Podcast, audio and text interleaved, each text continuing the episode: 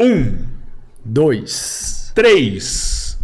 Podcast Três Irmãos na área. Aqui quem fala com vocês, Rodrigo Chorró. Do meu lado, meu irmão, meu brother, Roberto Andrade Filho. Fala aí, amigão. Beleza? Borracha. Tamo junto. Valeu. Assim, Robertinho, cara, no dia Hum. que o Denis esteve aqui, eu ainda falei no começo do podcast, né? Falei pra galera, falei. Isso aqui hoje vai ser uma aula, né? No- pedir sim. pro pessoal aproveitar que era um presente, né? E foi realmente uma super aula, hein? E, e hoje, cara, eu vou repetir Hum. o mesmo comentário que eu fiz, sabe? Eu quero que a galera que esteja aqui, agora vocês vão entender por que, que eu trouxe esse convidado. Porque é um presente que eu vou dar pra galera, porque esse cara tem uma história de empreendedorismo muito bacana. Já montou algumas empresas, empresas de sucesso já esteve dos dois lados da moeda, porque também depois de, de, de comprador, ele virou um vendedor também. Esse é o jogar pros dois lados, hein, mano? Um vendedor que fez diferenciado, né? Esse bate a bola e corre pra cabecear. Que mudou toda a estrutura de venda de uma região, até mesmo porque ele sabia a necessidade do lojista antes dele virar vendedor. Olha né? que legal isso, hein, cara? É, e então. Eu vou te falar, então eu tenho certeza que eu, em especial, vou aprender muita coisa. Cara, eu não tenho dúvida nenhuma. Que legal. Então é vai só ser você bom não pra ficar conversando o tempo todo e escutar que vai ser uma beleza. Vamos fazer um cronograma aí. Parece que tem gente que fala mais mesmo. Não sei, hein? Me parece que em alguns momentos uns tentam falar mais que os outros. Mas eu acho que quem tá aí então de tão importante? Mário Magalhães. Mário Sérgio, né? Mário aí, Sérgio amigos. Magalhães. Estamos aqui, né? Tentando também aprender um pouco. A gente não, não só é, ensina, como também aprende, né? Eu aprendo todo dia também com vocês. Principalmente no e-commerce, que vocês realmente são professores. É Valeu, obrigado. Aí, sinta-se em casa. Eu, eu- Não, com certeza. eu, eu, eu vou rir demais, assim, porque o tanto, quando você é o melhor cliente do cara, você não pode falar não pro cara, né? E aí. Não, aí certeza. joga o cara na fria, né? Não, tem- Ô, vem- Mário, vem- vem, vem- não, eu vou, eu vou. Não, é um prazer estar com vocês aqui. Assim, Massa. eu tenho vocês dois realmente como, além de clientes, grandes amigos, né? Como o Robertinho mesmo disse, já várias vezes. Você foi a pessoa que foi na minha casa. Então, Verdade. assim, eu me, eu me sinto em casa tanto na loja como na casa de vocês. É isso aí, você é nosso amigo E também. aqui agora você ainda vai dar palpite geral, entendeu? Não, com Agora certeza. você vai ver, cuidado com o cantinho ali, porque que eu, É. eu nem então, mas o cabeleiro vai te encantoar, mano. Certeza, você tá. Não, mas isso é bom também. Depois eu quero a sua opinião, assim. Que o Mário é bom pra dar opinião das coisas. Depois você olha do que, que você tá O achando do bagagem, cenário. cara. O Mário tem né? bagagem, né? É, A, Cara nossa de- desenvoltura, se tá tudo certo. Eu acho importante a sua opinião isso daí. Não, com tem certeza. anos de estrada, de balcão, de empresa. E fora que é um cara com, com expertise, um feeling pra perceber as coisas muito grande. tem, então essa é a aí diferença. É, né? eu procuro quando eu tô viajando ou quando eu tô é, em algum lugar, sempre procurar perceber algo que possa trazer de útil, né? Então, assim, todas as vezes que eu viajo, eu viajo para descansar, para relaxar, mas sempre consigo é, pegar alguma coisa legal, né? Tirar da viagem alguma coisa que vá trazer de utilidade Pra acrescentar. tanto né? dentro de loja, como em atendimento, como de visual, de o que pode ser modificado, que assim, como já, já tem a história, né? Nada se cria, tudo se copia, só que você copia aprimorando. Você tem que fazer o melhor, porque assim, se você só copia, você sempre tá, tá atrás. Então, se você copia com aprimoramento, então você vai sempre estar na frente. Sempre você vai estar olhando Boa. sempre para frente. É É, o que eu aí. faço. Eu às vezes copio alguma, ah, mas isso aí, essa ideia eu já tinha. Digo já, mas não é igual. A minha é uma ideia aprimorada. Melhorado. É. Porque assim, é, no dia a dia a gente vai aprendendo muita coisa. Ninguém sabe tudo, né? Sempre tem alguém, o mais humilde que seja, você escutando, você vai aproveitar alguma coisa. E como é bom aprender, né? É, É, isso é certeza. até um dos motivos do podcast. E Exatamente. cada vez aqui a gente aprende mais, eu tenho certeza, tanto eu quanto o Robertinho e os meninos que estão aqui acompanhando com a gente. Ô, Mário. Acho que se eu desse menos palpite, eu aprendi, mas eu gosto de falar também. Não adianta, não. Mas quem aprende mais é quem escuta, né? Ah, então, por isso, claro, com É, às vezes a certeza. gente Essa é termina, uma. a gente que gosta de falar, às vezes a gente termina atropelando e deixa de aprender alguma coisa, mas Verdade. É, o aprendizado é muito bom. Ah, com certeza. Eu prefiro também um pouco de prazer. O aprendizado eu misturo com prazer. Lá, lá, lá, lá, Já tô atropelando, já fiquei feliz ali, já não Vamos, interessa. vamos dar uma faturada aqui Vamos antes lá, de vamos começar lá. o bate-papo, tá? Aham. É bem rapidinho aí, porque novos parceiros entraram aí hoje. Então vamos lá, Robertinho. Quem... Mas ah, são deixa eu grandes começar, né? parceiros? São grandes? Cara, eu vou falar da. Futuristic Games, Tá né? enorme. Tem que falar deles aí, esse mês de Natal. Né? Super importante. Entra lá no nosso site. Tô até com a camiseta do Futuristic hoje. Nossa, tá trabalhando pra caramba, www.futuristicgames.com.br tá? Entra lá no nosso site, você vai achar vários produtos na promoção. É, tinha um pessoal queixando de rismo, a gente ativou rismo de novo lá hoje, né? Com, com vários preços em oferta. Então não deixem entrar no nosso site que entrega, tá? Entrega e chega antes do Natal, dá tempo. Principalmente o que tiver com raizinho de full, pode entrar lá e fazer a compra, que a gente entrega bem rápido. Outras plataformas também você consegue ver a nossa loja vendendo, mas eu vou falar do nosso site, que é o mais importante para nós aí. Com Entra aí, certeza. pode Esse é o nosso compra. nome. Quem mais, Albertinho? Drogaria Futuristic, na rua Amazonas Boa. 450. Uma farmácia que já está pronta. Cara, vai sair esse ano, viu? Beleza. Um ano. abraço aí pro Fabiano Tudo aí. pronto, um farmacêutico super renomado, trabalhou em grandes empresas, em grandes capitais. Rua Amazonas 450. 2414728, já segue a gente no, Instra- no Instagram, Drogaria Futurística. Isso aí. Instagram e Drogaria Futurística, quase travou minha língua. É, virou É, um trava-língua. tinha que aí. falar Drogaria Futurística. Quem mais, Pedrão? Uberlândia Refrescos, 44 anos de distribuição de bebidas na nossa região, Triângulo Mineiro, Alto Paranaíba e Noroeste de Minas. Franquia da Coca-Cola, distribuição de água, cerveja, sucos, refrigerantes, energéticos.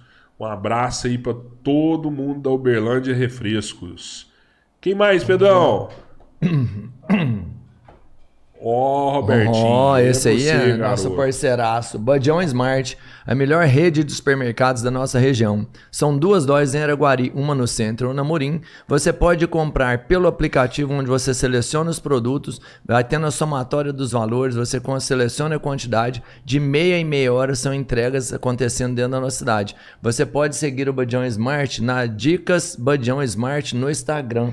Você pode fazer compras pelo WhatsApp, onde você quer ver um produto, lá, tira fotografia, te mostra como que tá o produto, fala para você se tá durinho, fresco, mais verdinho, se for uma carne, o momento que a carne chegou, se ela já foi inspecionada, já tá fatiado o bife, te manda do jeito que você precisa. Budjão Smart, a melhor rede de supermercados da nossa região. Isso aí. Fala do próximo também, Robertinho. Ah, eu vou falar porque eu vou lá, hein, mano. Vai lá, rapaz. Eu também vou lá. Estou chegando! Inove o seu visual. Inove.com Estúdio Capilar. Barbershop na Praça Juvenil Alves de Melo. Você que quer ter uma aparência elegante, quer ficar bonitão, quer ficar com um penteado da moda, quer sentir o prazer de sentir o, o seu rosto sendo bem tratado, né?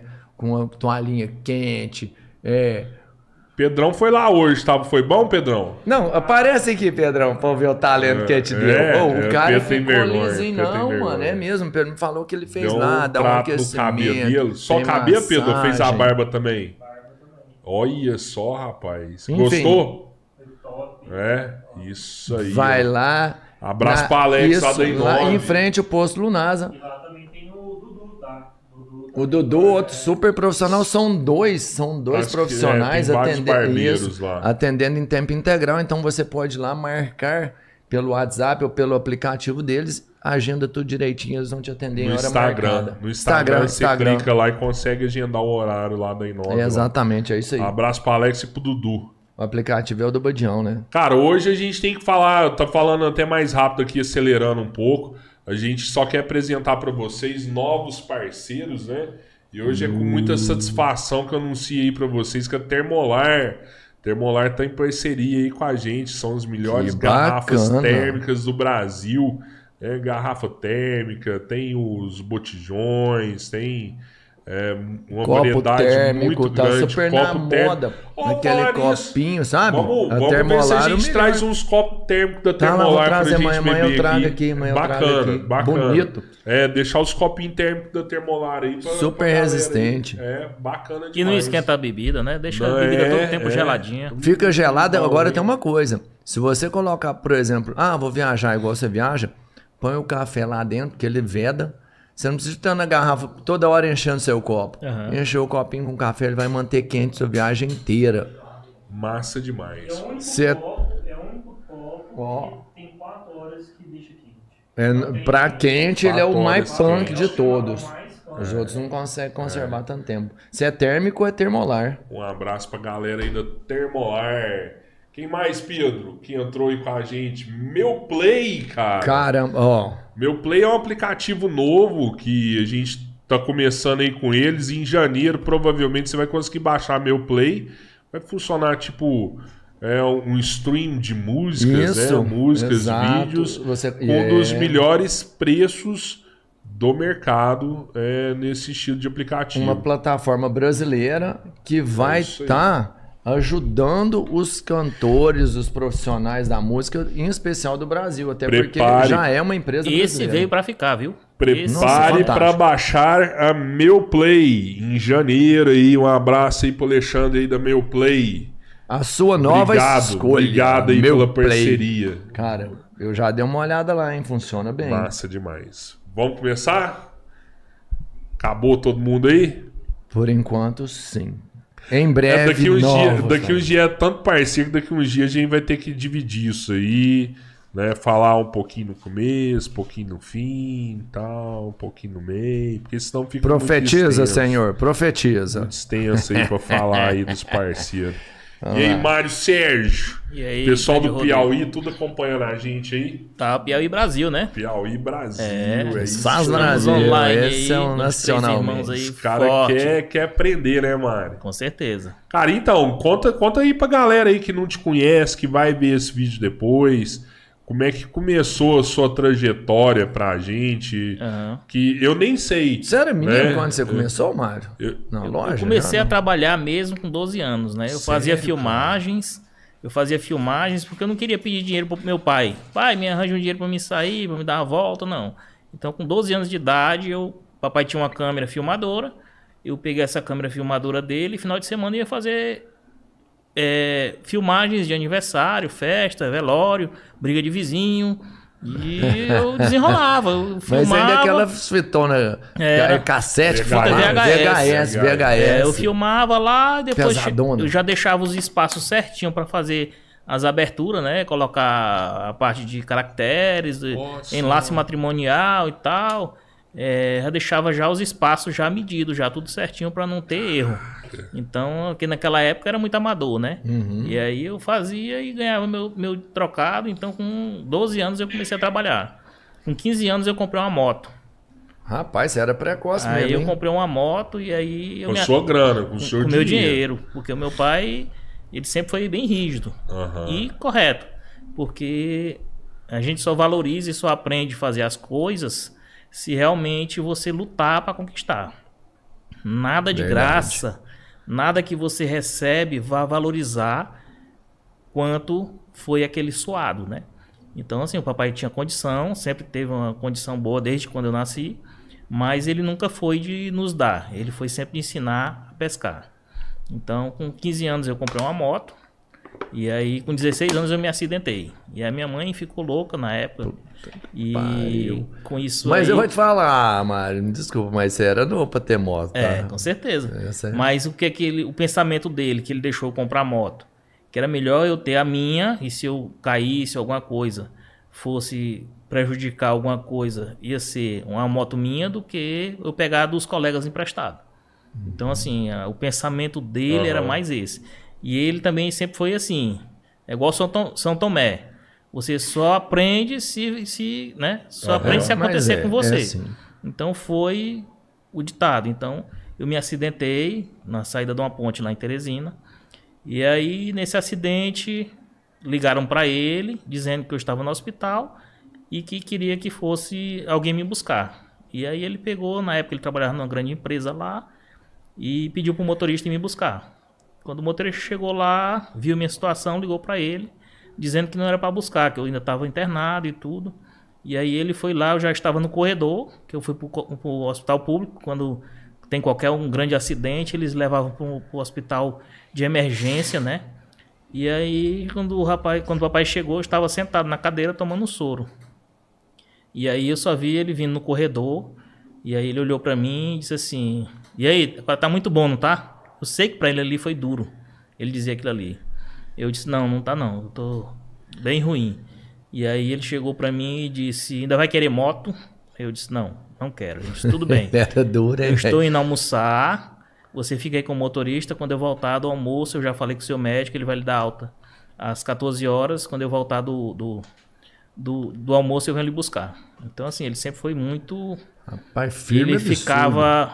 Ele ficava por dentro, com certeza, morrendo, porque um pai vê o filho no hospital e tudo, não é fácil. É pai sabe. Mas ele não demonstrava. Ele mostrava realmente firmeza. Então, é, mais na frente eu fiz um curso técnico, que eu não- nunca gostei muito de estudo. Eu fiz um curso técnico para administração de empresas na Escola Técnica Federal do Piauí, que é o Cefet hoje, né? É o IFP, que é o Instituto Federal, que tem no Brasil todo. E eu fiz um curso técnico em administração. Terminando o curso de administração, eu já comecei a montar minhas empresas, né? A gente colocou uma empresa de aluguel de telão e, e suportes para shows. A gente colocava telão em show, data show, na época que data show era caríssimo. Sabia disso. A gente tinha uma empresa Você queria mexer com imagem chamada mesmo, Visual com- Graphics. Ó, E aí a gente locava é, pra festa também. para festa, vários shows. Show da, naquela época do El Chan, a gente tava lá. Caraca. Que hoje é painel de LED, né? Naquela Aham, época era telão. Então, assim, lá na cidade a estrutura maior que tinha era a gente. A gente tinha um caminhãozinho, eu dirigia caminhão, eu ia pra. Fazia, sempre fiz tudo. Eu fui o faz tudo da- das empresas, né? Eu era administrador, eu era motorista do caminhão, eu era montador, eu era tudo. Essa de sócio com o seu pai, essa empresa. Só com meu pai e com meu irmão. Aham. E aí a empresa, depois o meu irmão foi para a parte de vídeo, de, de, de- de comerciais, de VT, e eu fiquei na parte de estrutura de, de, de telão, né? De telão, de data show, é, em eventos de palestra, porque Teresina é muito forte nessa parte de eventos comerciais. É, palestras, é, a parte de, de congressos, congressos de medicina, de odontologia, é muito forte. E aí a gente montou essa empresa. Só que com o passar do tempo, a parte de, de, de, de equipamentos começou a baratear, né? Abriu a importação uh, do, do, do mercado e começou a, baratear. Foi quando a gente entrou para vender informática. O shopping inaugurou o primeiro shopping na cidade Ó. e a gente colocou uma loja de informática chamada Infonews Produtos de Informática. E fechou de vídeo? A Não, de aí meu irmão, eu deixei tudo, Continuou, tudo né? montado, estabilizado, meu irmão ficou lá. E eu fui cuidar da loja que estava iniciando. Aham. E a gente iniciou com essa loja de informática. E aí o mercado de informática era um mercado muito oscilante por conta de questão de dólar, que o dólar no Brasil sempre foi Uhum. Vilão, é, você uma loucura, né? E nada é nacional, É, né? Na e informática. na informática, na época, pente de memória, assim, você comprava hoje, amanhã era outro preço. Aham. Então era uma loucura. E aí a gente montou a loja de informática no shopping. Passado dois anos, começou a ter umas concorrências muito complicadas, porque a gente tinha um supermercado muito grande na frente, e aí esse supermercado começou a vender barato. Às vezes o- a mercadoria, o valor que eu comprava era o valor que ele estava vendendo já em 10, 12 vezes sem juros. Peça de computador também. É, né? Caralho, impressora, olha só, né? Ah, sim. Caralho. E aí a gente teve que. O nosso faturamento começou a cair, chegou um ponto que a gente não estava conseguindo, com o que vendia, não conseguia pagar o aluguel do shopping. Nó. E aí tem que pensar rápido. Ou você fecha e tem que pagar muito pro shopping, que uma multa contratual de um shopping para você fechar é no mínimo de 10 aluguéis. Você tem que pagar pro shopping, mesmo você entregando disso, e deixando aluguel tudo. de shopping é Mesmo você avisando né? antes, ó, vou Tudo, fechar daqui é. dois meses. Ah, vai. Vou fechar daqui a 10 meses. Aí você ainda tem que pagar 10 aluguéis para ele. No, no dia que você tá saindo, você tá entregando na loja, você tem que pagar 10 meses. Nossa senhora. E o aluguel no multa shopping sempre por metro quadrado, Exatamente. sempre extremamente valorizado. Exatamente. E aí a gente foi, eu fui pesquisar na realidade o que é que seria, porque assim, o shopping é muita exigência. Você tem que procurar algo que não tenha no shopping para você colocar e o shopping aceitar. Se você for repassar o ponto, você tem que arranjar uma pessoa que o shopping aceite, Aceite. e que homologue. E mesmo assim você ainda paga uma taxa de transferência para poder transferir para outra pessoa. Que é quase o valor dos 10 aluguel. Exatamente. Então, assim, é uma Você questão não muito perde, né? complicada. Não, hein? E aí eu fui estudar e entrei no ramo do brinquedo. Tu acha Porque que- no shopping não tinha o brinquedo, a loja especializada em brinquedos. E aí nós fomos migrando da informática para o brinquedo, que a gente também ainda tinha um estoque de informática. Então eu misturei na loja. Coloquei uma parte de brinquedo e uma parte de informática e fui matando a informática devagarinho, entendeu? E isso podia? é, Você tinha que avisar o shopping Não, eu também, ó. pedi autorização, digo, olha, a gente quer começar a trabalhar com brinquedos e queria ver a viabilidade. E aí o shopping foi e aprovou. Pode, mas você tem que pagar uma taxa. Não, ele aceitou. ele aceitou de boa. Ah. Só que a gente, assim, surfou muito bem por muito tempo. Mas aceitou porque não tinha loja Não de tinha, brinquedo lá. exatamente. Se tivesse, ia ser complicado. É, entrou a ReHap, né, lá no shopping. Depois. Depois. Aham. E assim, quando é as grandes, os caras aceitam de não boa, tem não problema. tem É problema, engraçado. faz várias coisas que Paga mais barato. um adesivar as pouquinho. escadas rolantes do shopping, na, na, na- na- na- nas porteirazinhas do, do estacionamento, tudo com, com a logomarca dos caras. E assim, fazem assim coisas assim que você fica até chateado. Porque E isso aí não é tem uma nada no concorrência contrato, muito né? desleal, né? Não tem no É, contrato, não. ó, se você pôr concorrente meu aqui, você tem que me pagar tanto. Então, né? assim, Você aí a tem gente- dois filhos lá dentro. É. Um trabalhando pelo o outro só no caviar, né? Lucrando Porque tudo assim, que pode. você que tá desde a, a gente a gente tá na loja lá desde a inauguração do shopping, né? Então assim, chega um outro depois e tem assim todo o tapete vermelho, toda a situação, Todos né? os benefícios. Foi a primeira de Nolândia que abriu, então, foi a do Foi, shopping. foi do shopping. Depois Então aí é que você mudou o nome? Porque tava como loja de informática. porque era você já associou o a nome? gente, a gente, quando migrou da informática para o brinquedo, ficou Infonews Brinquedos. Ah, tá, ainda não. Mas aí para dar um, né, um, um- um- uma publicidade, um marketing para poder atrair mais ainda as crianças, a gente resolveu mudar o nome. Então a gente criou três nomes e dentro dos três nomes nós fomos pensar qual seria o que daria mais de destaque para a gente investir em mídia. Foi aí quando a gente chegou na, na marca de Nolândia. E aí nós Não quer fizemos... falar qual que é o outro nome, não? Talvez a gente vende ele pra você, ué. É, qual que era ficou os em outros segundo, nomes, ficou em segundo. Tem tio Mário, que o pessoal lá, os meninos chegavam na loja, as crianças, muitas Ah, vezes... tio Mário. Às vezes chegava, né, tio Aham. Mário e tinha outra marca que eu não me lembro no momento. Ó, Mas aí a gente chegou no Dinolândia, que é uma marca, e aí através do, do, do, do Jurassic Park, que criança gosta muito de dinossauro, criamos um mascote, o dinossauro, e desenvolvemos a marca com marketing, com televisão, com muitos, muito, mu- muitas, muitos itens que fizeram com que a, a marca alavancasse e ficasse forte. aham. Então a marca hoje é uma marca muito forte. E depois disso, devido a, a- ao grande período de, de Dia das Crianças e Natal, que a loja ficava muito cheia, a gente resolveu fazer uma loja maior, uma loja de rua. Pensamos em crescer no shopping, mas aí fomos ver que assim era melhor abrir uma loja fora do shopping, que você iria aumentar mais a venda do que ficar com a loja no shopping, maior. Maior. E aí fizemos uma loja bem grande de rua. E aí essa loja foi que durante muitos anos Destacou mesmo. foi um destaque geral no Brasil, foi referência em revistas especializadas, na revista Espaço Brinquedo. É, a própria Mattel várias vezes deu a loja como exemplo, uma loja de futuro na época. Caramba, velho. Foi, foi, foi, foi colocada numa convenção da Mattel como uma loja exemplo de loja de futuro Nó. que era uma loja que tinha uma lanchonete, uma loja que tinha um, um- um parque de diversão dentro, uma loja bem diferenciada, né? Ela tinha um parque de diversão lá dentro, tinha lanchonete. Aí, assim, só pra quem não sabe, a Mattel é a maior empresa de brinquedo do mundo, né? Isso. Então, a maior empresa de brinquedo É, do mundo validando a sua empresa, né? exatamente. E a Dinolândia virou a maior loja do, do, de, do Piauí de brinquedos. É, do Nordeste era. Do Nordeste? É, em A termos, maior. Em termos de, de espaço e, e de visualização, a maior loja. Caramba, Uma loja isso- com uma montanha na frente. Essa É, montanha a criança subia lá. e caía dentro, dentro da loja através de um tobogã. E, e engraçado que Caramba, as coisas as coisas de vocês é tudo pensado, né? Vocês pensam muito antes, igual esse do nome, Aham. pensar três nomes, discutir. Essa loja de rua, eu, eu já vi ela, é muito bonita, mesmo quem entrar na internet de digitar de Nolândia vai ver que ela é muito bonita. Vocês pensaram todos os detalhes da loja e esse parque de diversão, ou essas coisas foram acontecendo? Não, é, foi feito um projeto. é, esse projeto, é, a loja era a frente toda de vidro. E aí, eu voltando a- a- ao início aqui da, da, da nossa conversa, uma viagem que eu fiz para o Rio Grande do Sul.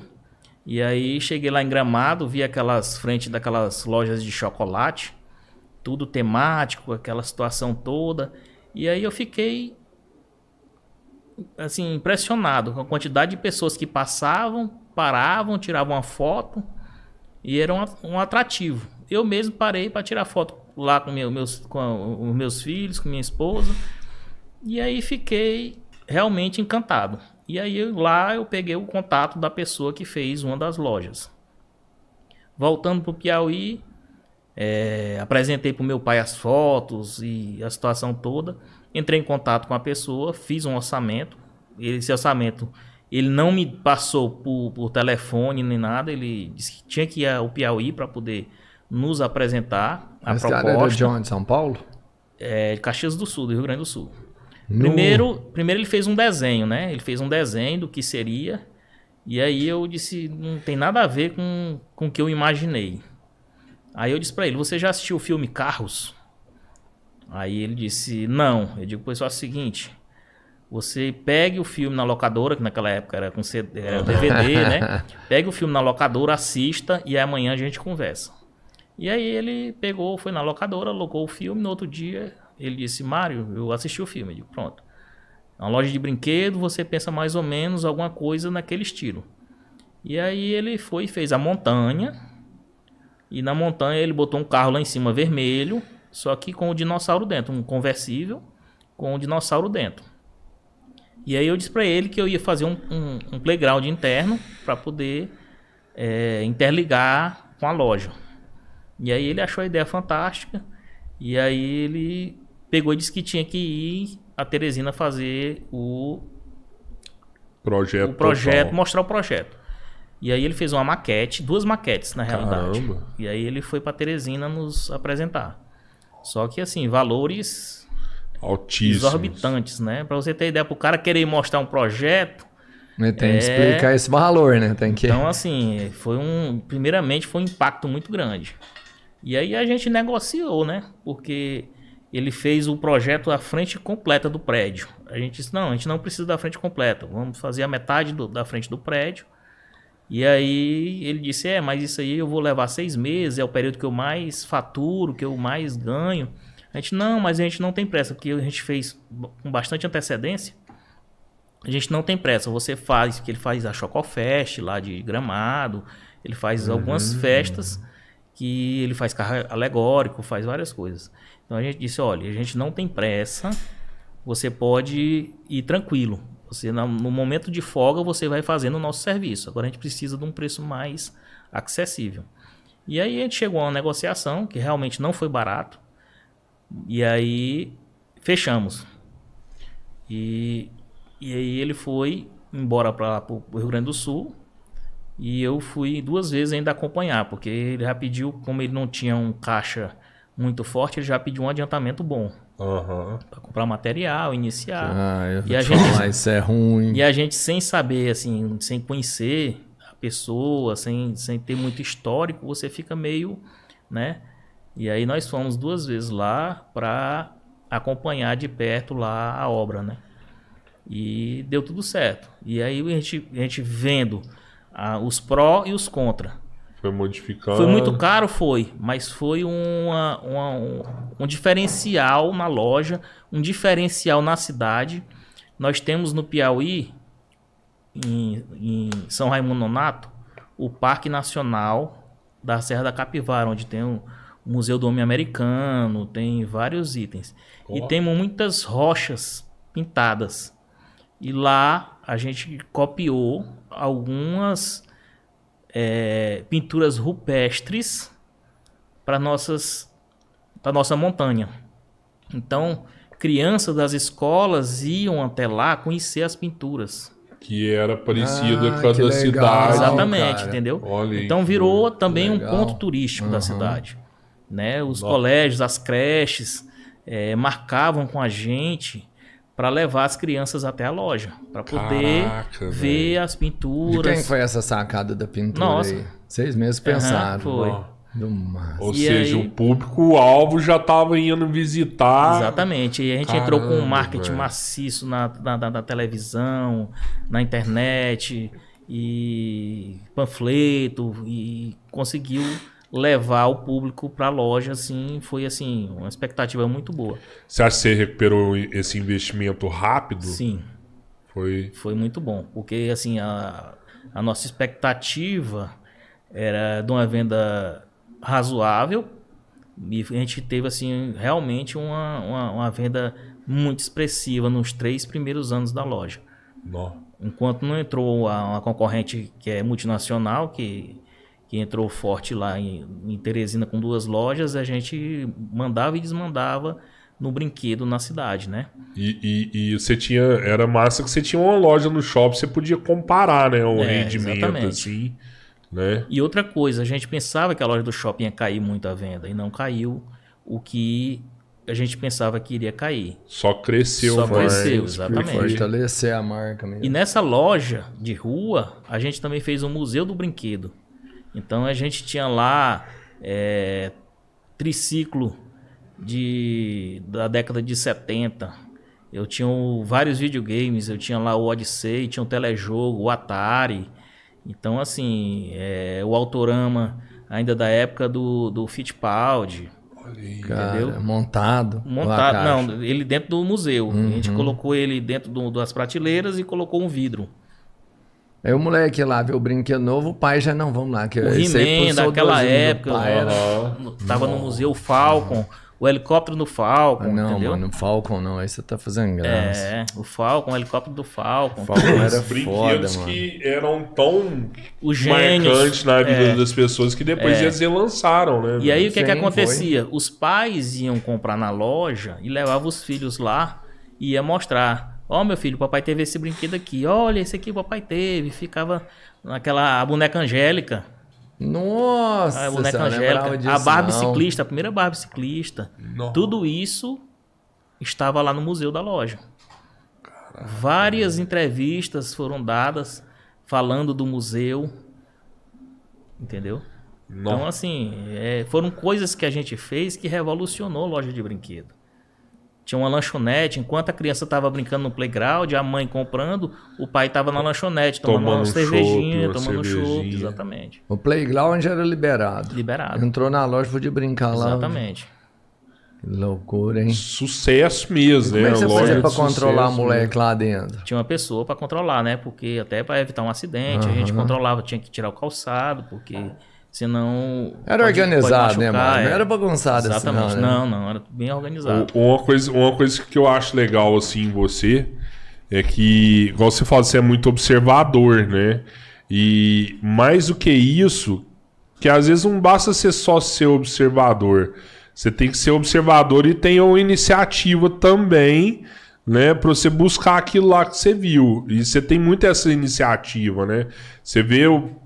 Ó, viu uma fachada legal. Observou. Deixa eu ir atrás do cara que fez. Você vai atrás. Ah, eu vi uma embalagem legal. Deixa eu ir atrás do cara que fez a embalagem. Você também chegou a fazer fantasia da, da, da Dinolândia, né? O mascote, né? Sim, Que você foi lá nos Estados Unidos para desenvolver ela. Não teve essa parada exatamente. também? A gente fez lá onde de- faz o dos estúdios do- de Hollywood. Foi feita a fantasia lá, na época custou muito caro, mas é uma fantasia que tem mais de oito anos, ainda hoje é uma fantasia que, que a gente utiliza no dia a dia. Ele é um dinossaurão. É o dinossauro. Que altura que ele tem? Do seu tamanho? Não, eu sou pequeno. Dinossauro- esse dinossauro tem uns dois metros e meio, mais ou menos. Ah, é um Nutella, hein? É, ele é bem grande. E, e usa todo dia lá ou Não, só em a época gente usa em eventos, né? Tem peças teatrais que a gente continua patrocinando, peças infantis, e ele recepciona as crianças na porta do teatro e ele vai para eventos, shows é, que já teve lá de da Larissa Manoela, teve vários shows que a gente sempre patrocina e ele sempre vai recepcionar as crianças, às vezes vai para o palco. Tinha um programa infantil em Teresina também que ele era um da, uma da- dos personagens do programa. E assim, ele às vezes o pessoal, os clientes pedem até para ele ir para os aniversários, que tem criança que, Que é bacana. louca por dinossauro e aí ele vai para aniversário. Agora mesmo, esse mês de dezembro, é, tá agendado já um aniversário de uma criança para ele participar. Olha só. Essa parte de evento que ele vai lá, tem a Dinolândia tem uma parte cultural, social, projeto? Não, Ou ele gente- vai só quando é convidado? Ele vai quando é convidado, Entendi. mas sempre sempre há convites, né? Aham. Ele sempre há convites e assim, na parte de, de eventos de shows e, e peças teatrais, a gente sempre patrocina. Uhum. E aí é, o, o próprio, o próprio pessoal da, da, da peça ou, ou do teatro já solicita. Ele chama Dinolândia? Como é que é o nome do dinossauro? Dino. Dino. É, de- Não, que não é massa, hein? Dino, o dinossauro chama E Dino. o- já. Essa aí vocês não gastaram nada É. pra fazer, né? Já nasceu pronto. Tem, tem, um- tem uma coisa que é importante, assim, o, o comerciante hoje ele, ele abre um comércio e ele só põe um nome, né? E, e fica lá esperando. O cara não tenta fazer uma valorização da marca, né? E, e isso hoje é extremamente importante, né, cara? Você valorizar a sua marca. Igual você falou, ah, meu mascote, que foi um mascote que você criou lá atrás, ele hoje vai participar do aniversário de uma criança. Provavelmente a criança que pediu isso daí. Né? E você só tem essas coisas quando você faz e constrói a valorização da marca, né? Exatamente. E assim, tem que ter muito amor, né? Você tem que criar uma empresa com amor, com dedicação, participar dela diretamente, porque assim, a gente além de ser investidor, a gente tava 100% ligado à empresa, dia e noite, entendeu? É, dedicação exclusiva, trabalhava muito, muito, muito. E assim, às vezes as pessoas acham que é criar, deixar lá, a empresa vai caminhar sozinho, vai ter os clientes satisfeitos, né? E aí eu dentro da empresa já tinha feito um curso técnico, resolvi fazer um curso de terceiro grau. Fui fazer administração na faculdade e minha monografia foi em cima exatamente da questão de atendimento, né? A satisfação do cliente dentro da Dinolândia. E aí eu fui buscar o quê? É a questão de fazer pesquisas em cima do lado crucial de uma empresa. Qual o lado crucial? É a troca e o pós-venda. A troca a gente notava porque a gente começa a ver é muito fácil você identificar um erro no seu vizinho, né? Muito fácil você achar o erro dos outros, mas o seu você pisa em cima e não enxerga. Às vezes você passa por cima e não vê. E aí eu vendo erros em várias lojas que eu andava, procurei ver lá na loja. E estava acontecendo igual ou pior. O cliente chegava para fazer uma troca, os funcionários todos, os vendedores todos se escondiam. E aí só vender. só vender. O interesse do vendedor era só vender. Então, assim, o que é que acontece? Principalmente quando você vem com um defeito para você tentar resolver. Você já vem disposto a brigar. Porque você já está exaltado, o produto é uma porcaria que eu comprei, não presta, e é isso e aquilo. Então, qual é a melhor forma de se resolver? Você tratar o cara melhor do que quando ele for comprar. Rapaz, você desarma, chega você nota assim como a pessoa estivesse flutuando, porque ele veio disposto a brigar. E quando ele chega, você, não, vamos resolver. é, A gente está aqui é para resolver, vamos tentar fazer. E aí, com isso daí, passou a gente é, chamar os vendedores e dizer, olha, a situação é essa, quem for pego se escondendo, sem querer resolver o problema do cliente, a gente vai ter que tirar, porque a filosofia da empresa é essa. A filosofia é resolver da melhor forma possível. Quem atendeu, fez a venda, resolveria. É, se tiver ocupado, chama um colega para terminar o atendimento e você vai resolver o problema do cliente. Mas vocês não colocou uma pessoa responsável pelo saque. Era a pessoa. Não, é a mesmo. pessoa, o vendedor. Ah, se ela tivesse ocupada, ela passava aquela venda para outro vendedor e ia resolver o problema É, do cliente. Exatamente, porque senão, o que é que acontece? Ele sempre vai dizer que está ocupado para outra pessoa atender por, por ele, né? Resolver o problema por ele. Entendi. Porque geralmente, assim, o- na hora do problema ou na hora da troca, ficava todo mundo se escondendo. E aí Sobrava só pro Mário. Não, e o cliente fica muito chateado, né? Porque assim, na hora de vender é uma É, maravilha. É, é. igual essas companhias. Para te oferecer um plano é uma maravilha. Mas na hora que você vai tentar cancelar, Cancelar. ninguém não consegue. Então você termina criando uma aversão à empresa. Então, hoje, o cliente chega lá, fica totalmente satisfeito e ele compra confiando de que qualquer coisa que ele tenha, ele pode trazer e a empresa está de boa para resolver o problema dele Vai ser né? resolvido. Então, assim, foi uma das coisas que primordiais que a gente buscou fazer e com um retorno assim espetacular. Por conta desse saque que era oferecido dentro da, da Exatamente. empresa. Caramba, velho. É muito importante isso mesmo. Aí o pessoal É. joga muito de lado isso aí, né? É, fica um jogando pro outro, né? É. Então, mas a sua pós, ela foi do saque... Da, do- Eu fiz dessa- a, quest- é, é, a satisfação do cliente, né? Principalmente Mas na eram- questão da é- devolução. Eram do- dois pilares, não eram? É, Era devolução é a devolução e troca. e- Ah, verdade, a troca, né? É. O cara comprou, tá, não tinha problema, mas ele não era o produto que ele queria. É, é presente, geralmente é presente, né? Aham. E aí fica, fica nessa. E às vezes também a questão do vendedor. O vendedor ele quer vender o produto mais caro. O cliente chegava para comprar um jogo, o jogo era mais barato, ele já ficava meio assim. E aí ia convencer o cliente de levar um produto mais caro.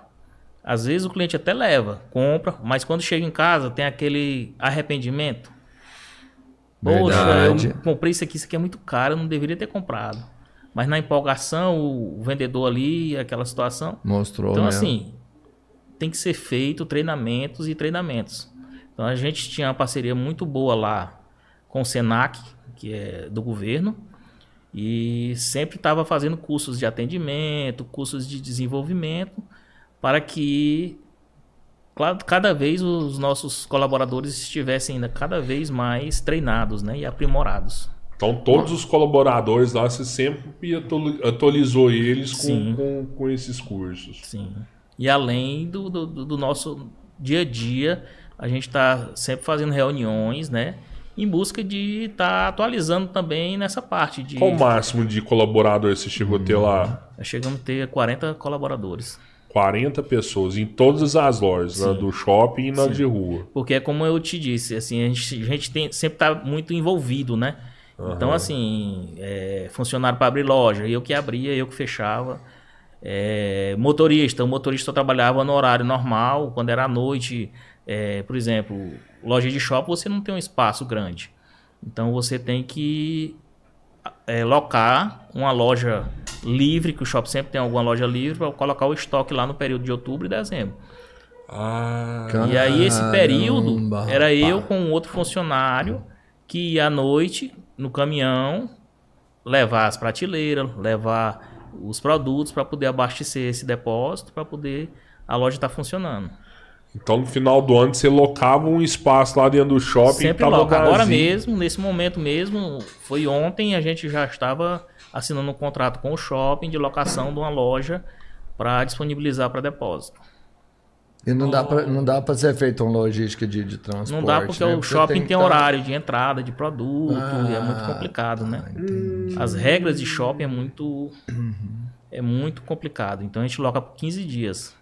A gente está colocando a loja nos- do dia 14 agora, vai até o dia E tem, 29. tem que ser assertivo hein, no produto, hein? Tem. Porque ele tem que estar lá. Ah, você e não loca tem até que- depois do Natal? É. Ainda tem um fluxo depois do dia 25? Tem 26 e 27 ainda é muito bom de venda. É por causa Porque das assim, trocas? muita... Não, fala? porque tem muita criança que recebe dinheiro do, de parentes e aí ele vai lá dia 25 é fechado, então dia 26 e dia 27 ele ainda vai, ainda tem um resquício de venda.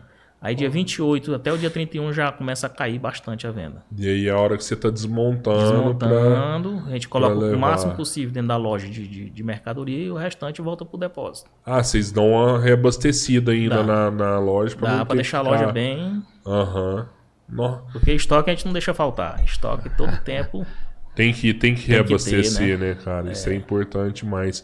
O engraçado, shopping tem pega no pé em tudo, né, cara? Tudo. É até o horário de tirar a mercadoria e colocar a mercadoria, Até né? para tirar mercadoria, anti- é, até dois anos atrás, você ainda tirava de boa. Hoje, para mim tirar uma mercadoria amanhã, eu já não posso. Eu tenho que fazer uma ordem de serviço, pedindo para tirar mercadoria, explicando que eu estou com excesso de mercadoria lá, que eu preciso levar para o depósito. E aí pedir autorização para o shopping para poder liberar para depois de Caramba. 24 horas eu poder tirar. E ainda, Deus e ainda tem um monte de campanha, né? Que às vezes não é a Isso. sua intenção, mas você tem que entrar nelas, vamos entender assim, né? Você é obrigado a participar junto, né? O shopping é muito bom por conta de fluxo, né? Por exemplo, o turista.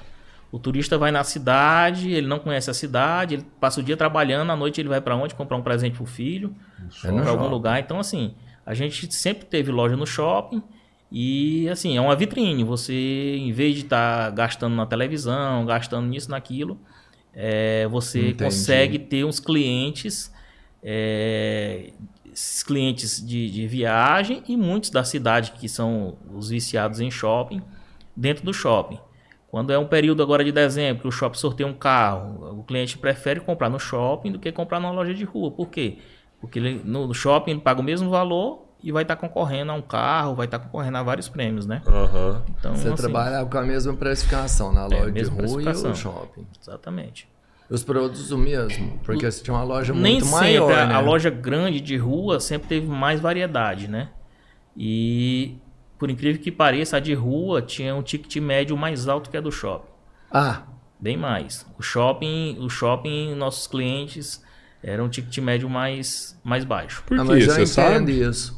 Porque as pessoas da loja de rua, elas já iam de carro e é um pessoal que geralmente não gosta de muito de pegar fila de estacionamento para entrar em shopping, sair de shopping. Achava a facilidade de parar o carro na porta da loja, entrar, comprar. Então é um pessoal que tem um poder aquisitivo maior. E a nossa loja era bem no coração assim da, da, da parte mais nobre da cidade. Eu ia Não era uma um loja negócio- de centro, né? Localização, É, então, também. né? É. Exatamente. É, está outra coisa. O pai tá passeando lá no shopping. O menino passa lá na porta e fala, ah, eu quero, eu quero, eu quero. Ele O entra lá e tem dá uma muita- lembrancinha pro é, menino. o shopping tem muita que vai na venda de, de impulso, né? É. Que vitrine, né? A criança passa em loja de rua, você faz vitrine, mas os carros passam ali, Uhum. praticamente ninguém nem, nem olha a vitrine, né? Você faz porque tem que ter uma vitrine bonita. Uhum. Mas a do shopping não, a vitrine realmente faz o diferencial. E eles cobram essa parada de você também dentro do shopping, vitrine, Você estar paga arrumada. o condomínio, o condomínio do shopping, você paga mais caro pela quantidade de vidro. E a gente tem a loja todinha de vidro. A gente tem um L enorme. Então você paga mais caro. Você tem que pagar também um fundo de promoção, que é o sorteio do carro, as propagandas que o shopping faz, tudo isso você paga também. Paga É também. um fundo de promoção. Então, o- o- tem a questão de horário também, né? Você tem que Tudo. seguir o horário, Seguir do, shopping, tudo direitinho. Sábado e domingo abrir. Feriado. Feriado. Exatamente. E, e se você não abrir naquele horário, tem, é tem multa também, Exatamente. né? Caramba, Para velho. você fazer um balanço, você tem que pedir autorização para o shopping mais ou menos com uma semana de antecedência, dizendo a data que você vai fazer o balanço, o horário do balanço, como é que vai ser, tudo direitinho. Receber mercadoria só de manhã. Só até 9h30. Depois de 9h30 não recebe mais. Nove e meia da manhã, É. cara. Depois disso não recebe mais. Nossa. Mas lá tem uma segurança total, né? Um seguro. Tem. Você paga o seguro. Paga também. Paga também. Você tem que ter o seguro, pagar o seguro da loja, e, mas tem a segurança também do shopping, né?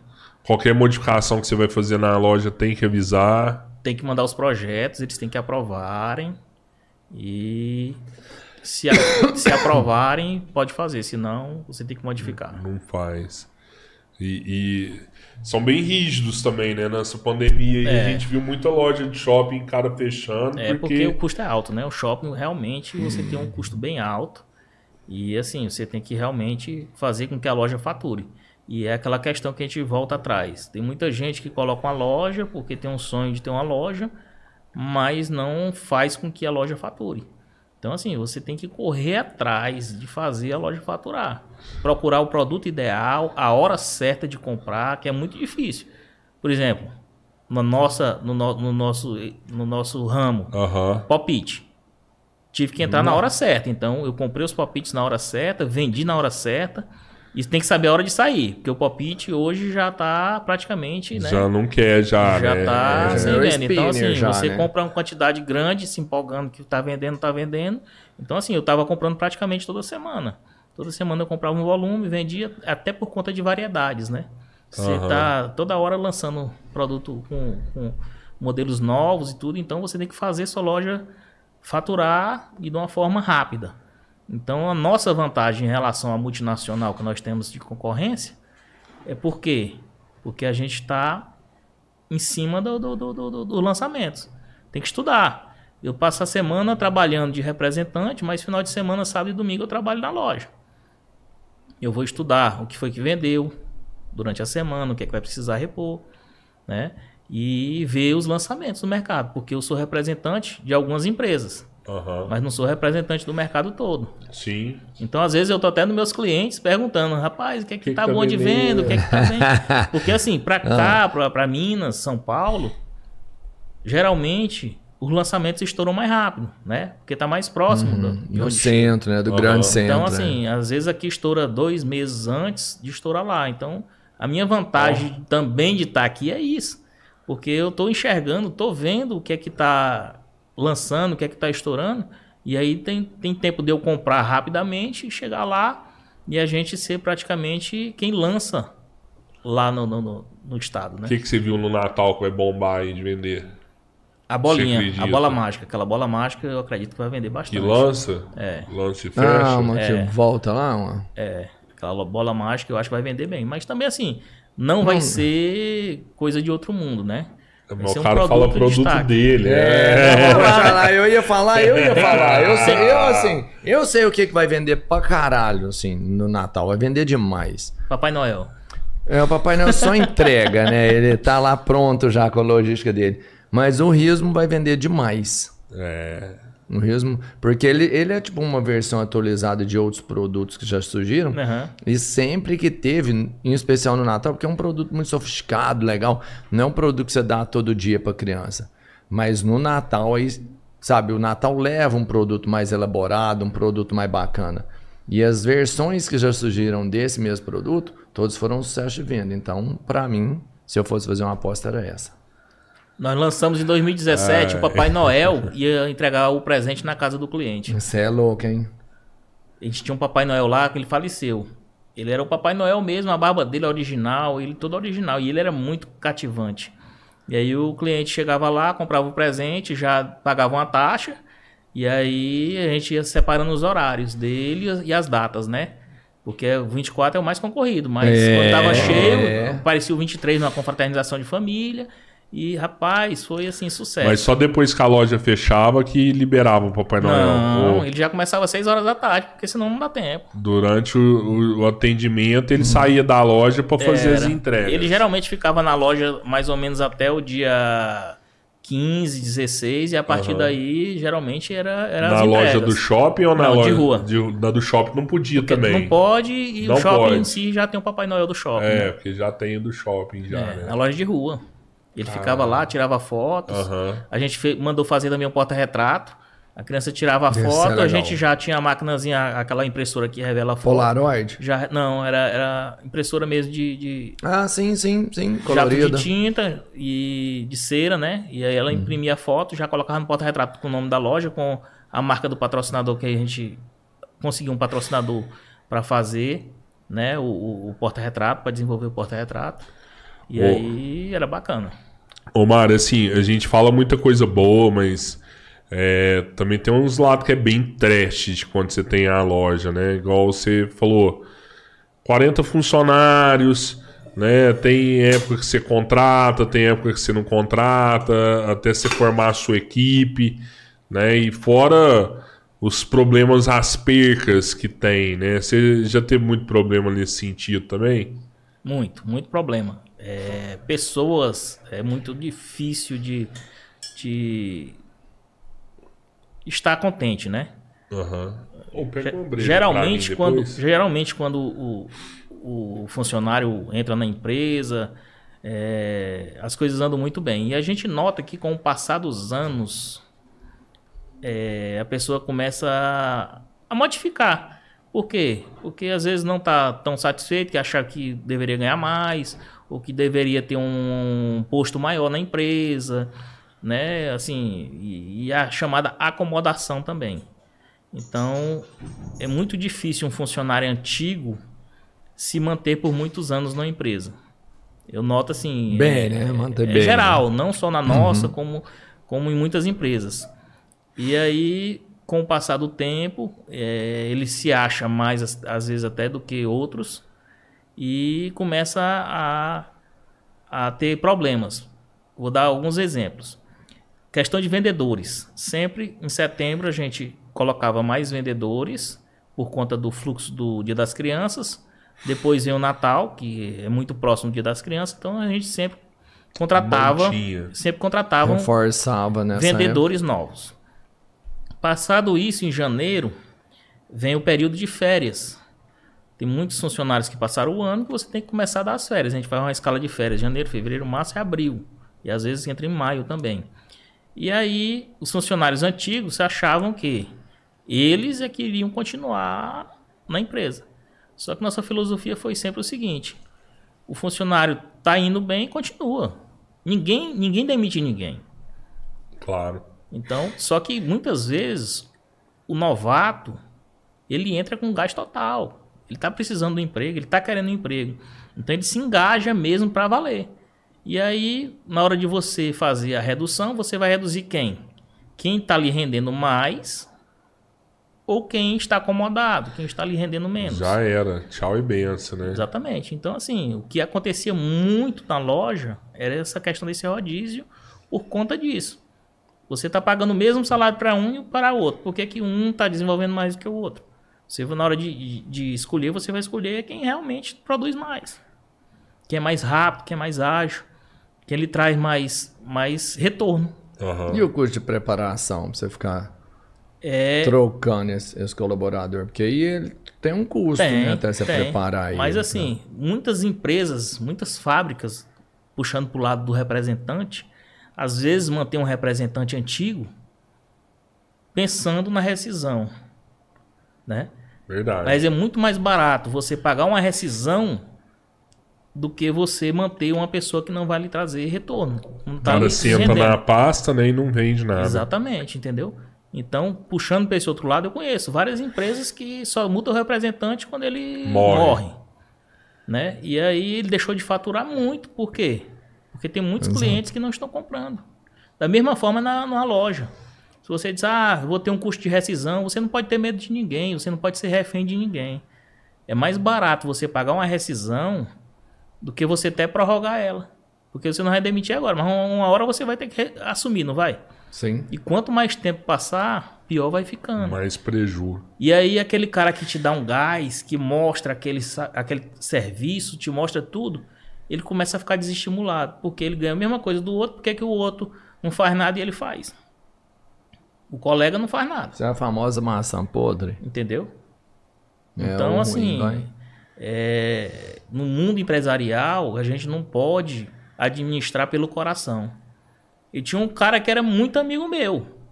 Ele trabalhava lá na loja, ele, antes de trabalhar na loja, ele trabalhava na empresa que meu pai trabalhava. E aí ele saiu da empresa. Foi quando a gente foi construir a loja, eu coloquei ele lá para ajudar na construção. Quando terminou a construção, como ele conhecia praticamente tudo da construção, onde passava os cabos, onde passava tudo, eu contratei ele para a loja. Ele ficou ajudando lá na loja. Só que ele foi se acomodando, foi se acomodando, e aí o outro que era amigo, muito amigo dele, começou a absorver o trabalho, o cara fazia o dele e mais o do colega. E aí eu cheguei, chamei ele, conversei com ele, disse, cara, vamos resolver, não dá para ficar dessa forma. E aí ele continuou, continuou, eu chamei ele lá na minha sala e disse, olha, a partir de hoje você não precisa mais vir não. Eu continuo sendo seu amigo da mesma forma. Agora, como patrão, não tem como a gente continuar. O cara nem entende por quê, né? Por quê, né? Pra gente, Tá na cara, né, o- mas- Pro, pro colaborador, ele não É, entende isso, não. Ele exatamente. acha que foi uma Ele perseguição. ficou chateado comigo inicialmente, mas hoje ele continua amigo meu. Ele, quando eu tô em Teresina, ele vai lá, fala comigo e tudo. Mas assim, é um choque. Você tirar uma pessoa que você gosta e tudo, mas a gente tem que administrar. Mas o patrão dá dicas, né? É, não, eu- eu- eu sempre no meio do converso, caminho, né? Tem, se o cara for esperto, ele tem que ver ali, né? Você, opa, tô olhando, É, ó, não tô satisfeito. exatamente. Nossa, faz isso, aí você vê o cara não faz, ó, te pedi e tal, você não Exatamente. fez. Aí você pega e desliga, o cara não sabe por quê, né? É. E aí em 2018 eu peguei e deixei esse lado de loja e vim ser representante em Minas, né? Vim para Minas Gerais com a proposta de uma, uma, uma empresa que era a terceira maior empresa do mercado de brinquedo no Brasil. Estava atrás só de duas multinacionais, né? Que é a DTC. Ela chegou a ser terceira DTC? É. Caraca. DTC era a terceira maior empresa de brinquedos do Pedi Brasil. só pra Rasmo e pra Rasmo e Mattel. Mattel. Exatamente. Que então, loucura, eu tive, cara. eu tive alguns problemas lá na loja com a administração, com os sócios. E aí eu saí e aí apareceu uma vaga pra cá, pra Minas, pra Uberlândia, que eu só tinha vindo em Uberlândia uma vez pra um casamento e nem na cidade eu tinha ficado. E aí e não é a vaga não era nem pra mim, eu, eu era uma pessoa pra indicar a pessoa pra assumir a vaga. e aí eu fui quando eu Você se indicou. quando eu tive o desacordo, eu resolvi assumir essa vaga e pedir uma oportunidade. E eu falei pro gerente na época, que era amigo meu, continua sendo amigo meu, né? Mas ele não é mais gerente da DTC, porque a DTC, por alguns problemas, fechou. E aí, nessa situação, eu disse pra ele se a vaga ainda estava à disposição. Ele disse que estava. Quem seria a pessoa? Quando eu falei que era eu, ele disse: Não, rapaz, que é isso? Você se Você acalme que você, disso, não." você não, não, não vai. Eu digo, rapaz. E eu dou o recado, eu dou conta do recado. Me dê a oportunidade que eu vou para Minas. E aí ele indicou para mim vir para Minas, conhecer, indicou dois clientes iniciais. Ah, Que um era em Araguari, ó, que é essa cidade que para mim abriu as portas de uma forma bem bacana. boa. Que hoje eu tenho vários clientes na cidade e assim, eu considero a cidade para mim como uma das principais da minha área de atuação. É legal, Araguari é punk, mano. E aí ele indicou logo um cliente que era um cliente dos mais fortes da região, que é o Rodrigo, né? Ah, era? Futurístico. Futurístico? Ah, Ah, bacana. Ah, rapaz. Massa. Então ele indicou para mim vir para E a gente nem era cliente tão forte dele, né? É, Não, mas não, tinha um, um grande potencial. Aham. E aí foram dois clientes iniciais que ele indicou, que estava precisando de atendimento. Que era aqui, em Araguari, o Rodrigo, e Uberaba, o Carlos da casa dele.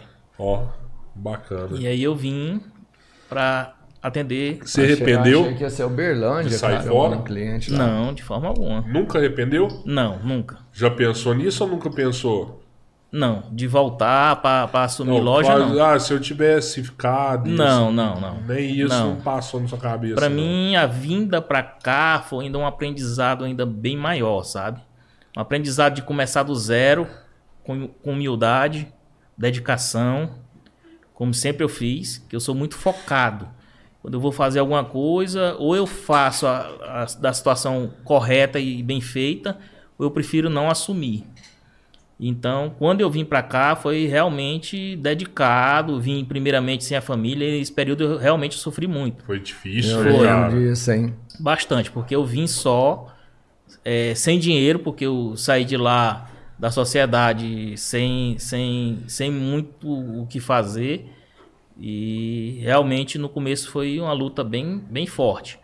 Mas eu acho assim que na vida da gente, quando a gente deseja é um crescimento, tem os seus objetivos, a gente tem que encarar muita coisa. E para mim foi só aprendizado, sabe? É, conhecer a região. Hoje eu amo Minas. A região do Triângulo aqui para mim assim é tudo. Como eu até falei para minha esposa, minha filha, se fosse para mim para hoje chamar, não, Mário, tu vai assumir BH, outro local, São Paulo, eu não iria, porque eu, eu gosto demais aqui da região. E aí mais fresco, né? É, bem mais.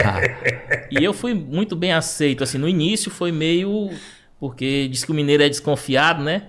Então, é. no início, eu, nordestino, chegando aqui, né? Sem as pessoas me conhecerem.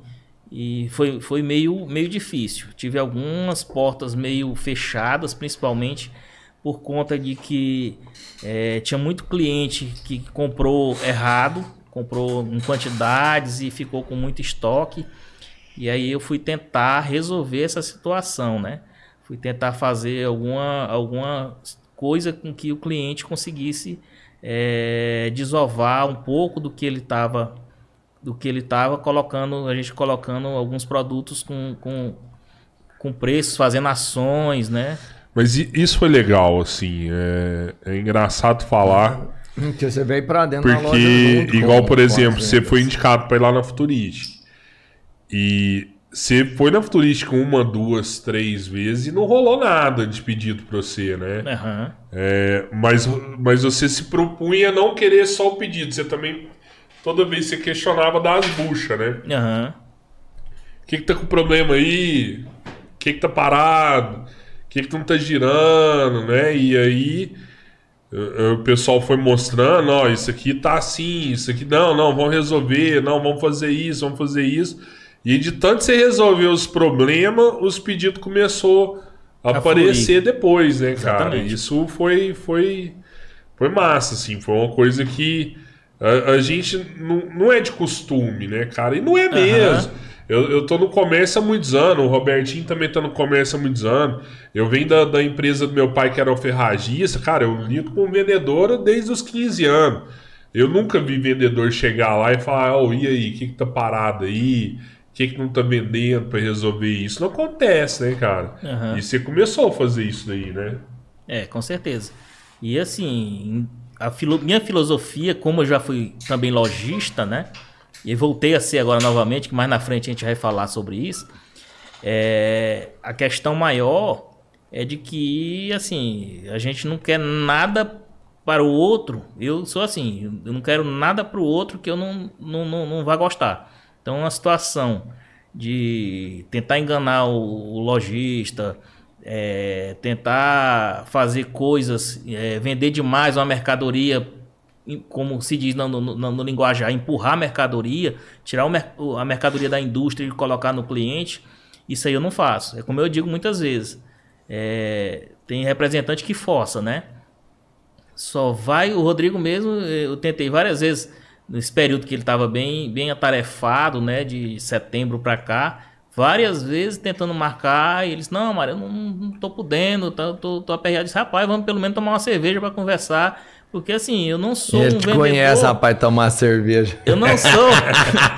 eu não sou um vendedor uhum. só de vender, né? Eu gosto de trocar ideias, de conversar e ver até os problemas que, que às vezes o cara tem e não pensou numa solução que eu possa ter. Porque assim, é, a gente no dia a dia a gente vai aprendendo. Cada cliente que a gente conversa, troca uma ideia. Então, assim, às vezes a gente consegue até desenvolver uma solução, né? Não é sempre que a gente consegue, mas a gente tenta, né? E assim, desde quando eu vim para a região foi isso, foi tentar ajudar os parceiros, que para mim todos os, os, meus clientes são parceiros, né? Orientando a questão de, de, de embalagem, como eu orientei, questão de lista de presente, que tudo que eu desenvolvi lá no Piauí, que eu consegui desenvolver que foi positivo, eu trouxe para a região. Eu trouxe para agregar. Eu vim só para somar. Então, assim, criou muita, muita ciumeira entre os colegas de pasta, criou muitas situações é, meio, meio chatas, mas, assim, eu vim com o intuito de somar de ajudar todo mundo, de ajudar os parceiros, sendo ético, Nada de, de pegar a conversa de um cliente e levar para outro, porque é o que diz que representante é fofoqueiro, mas eu busco, assim, é, tentar ser o mais ético possível, o mais neutro possível, e eu acho que por isso que a gente vai tendo sucesso, né? E essa questão de, de sempre tá, trazer algo que possa ajudar os parceiros. O que, que você acha que você mais ajudou aqui na algum algum cliente que você falou não isso aqui eu ajudei pra caramba ele. A parte de embalagens, né? A parte de embalagem que assim a turma ainda usava ainda muito o papel normal, o papel comprado, que assim, é uma propaganda grande que você faz, né? Aham. É um investimento inicial, é você fazer um papel personalizado, fazer uns sacos metalizados personalizados, tudo isso é caro. Mas é um investimento, você não está gastando, você está fazendo um investimento. Porque nas festas que as crianças chegam, já, já nota a tua embalagem. E tudo verdade. isso é, foram, foram, foram situações que a gente trouxe. Uma sacola. Vários parceiros trabalhavam com aquela sacola de plástico normal. E aí eu disse, olha, coloca uma sacolazinha com a tua logomarca que isso aí vai te trazer um retorno. O cliente que estiver lá no centro da cidade, porque assim, você vendeu, ele saiu da tua loja, ele leva a sacola. Mas no dia que ele for pegar, ah, ele chega em casa, dá um presente. A funcionária lá vai sair para casa, vai botar a roupa para levar, ela leva na tua sacola. Dentro do ônibus, tua sacola tá circulando. Onde for, a sacola tá circulando. Então, tudo isso. E, e faz mesmo, né, cara? A gente fez a. Depois você- foi Sim. dica sua. Aham. A gente fez a embalagem da Futurística, a nossa logo, né? Uma embalagem nossa. Aham. E já vi diversas vezes, tipo. Tô numa festinha. Menina, ah, vamos abrir esse da Futurística primeiro que é os melhor. É. E aí vai, vai no da O Futurística. padrão do presente, né? É. Já, já é bem. Ou, o cara tirar foto, só tem presente da Futurística aqui. E aí, várias embalagens nossas lá, realmente ah, ah, ah, realçando aquilo lá, Aham. né? E, e, as, e aquilo lá, querendo ou não, o, o pai olha, a mãe olha, né? E, e fica marcado aquilo lá, tipo assim, ó, na próxima eu vou levar deles. É. Não, na próxima eu tenho que comprar É, porque as crianças já ficam logo é, tudo. as crianças curtem aquela lá É, tal. é, isso isso mesmo. realmente ajuda muito, muito lojista. E muitos não, não faziam isso aqui, né? Exatamente. Muitos Iluminação de loja, muitas lojas escuras que precisavam de iluminação, né? Então, assim, a gente tenta orientar sonorização, colocar uma- uma- uma- um som ambiente dentro de uma loja, né? Então, assim, a gente procurou trazer o que a gente via de legal no mercado, não só lá no Piauí, como São Paulo, né? Que eu sempre viajei bastante, sempre gostei de viajar e, como eu disse, toda viagem minha tem um fim. No final, sempre tem algo que eu, que eu consiga captar, que eu consiga desenvolver, que vai trazer algo de diferencial. E, e aí, logo depois, você começou a abrir outras pastas também, Foi. né? Aí a DTC veio como primeira e a Toys também veio. E as Toys, veio é, também praticamente Paulo, junto. É, praticamente veio junto com a DTC, que foi outra pessoa que no início foi que me deu um apoio muito grande. O Roberto com o Ricardo através da DTC e o Paulo. Foram as duas primeiras pastas que eu vim para a região.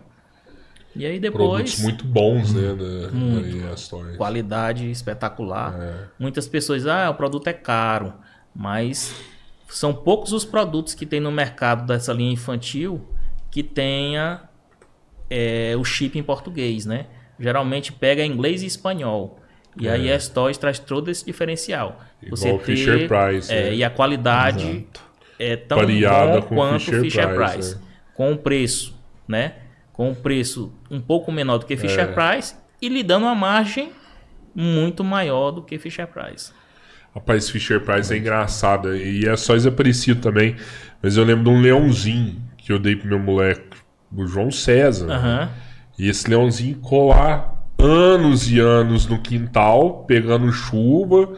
E coisa de três anos depois, você ia lá, catava a cabeça do leãozinho, apertava e tocava a música. É. Fisher Price faz isso mesmo. É fudido demais. Mas vou te E- falar, só de você ter uma marca para ser associado com a Fisher Price, você já entende assim É. o tamanho disso, porque a Fisher Price é uma multinacional que é a referência da melhor marca para esse tipo de É. produto. É, então, se você está sendo comparado com isso, Isso. no mínimo você é, É, excelente tanto quanto. E é o que eles então, vendem lá. O pau da ES Toys vende isso, né? O nosso É, produto é igual Fisher Price, né? Mais barato. É.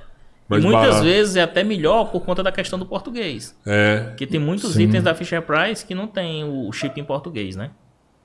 E, e é uma variedade muito grande Tem, também, né? tem. Tem uma Através da variedade. Winfan, né? Que é uma marca muito forte.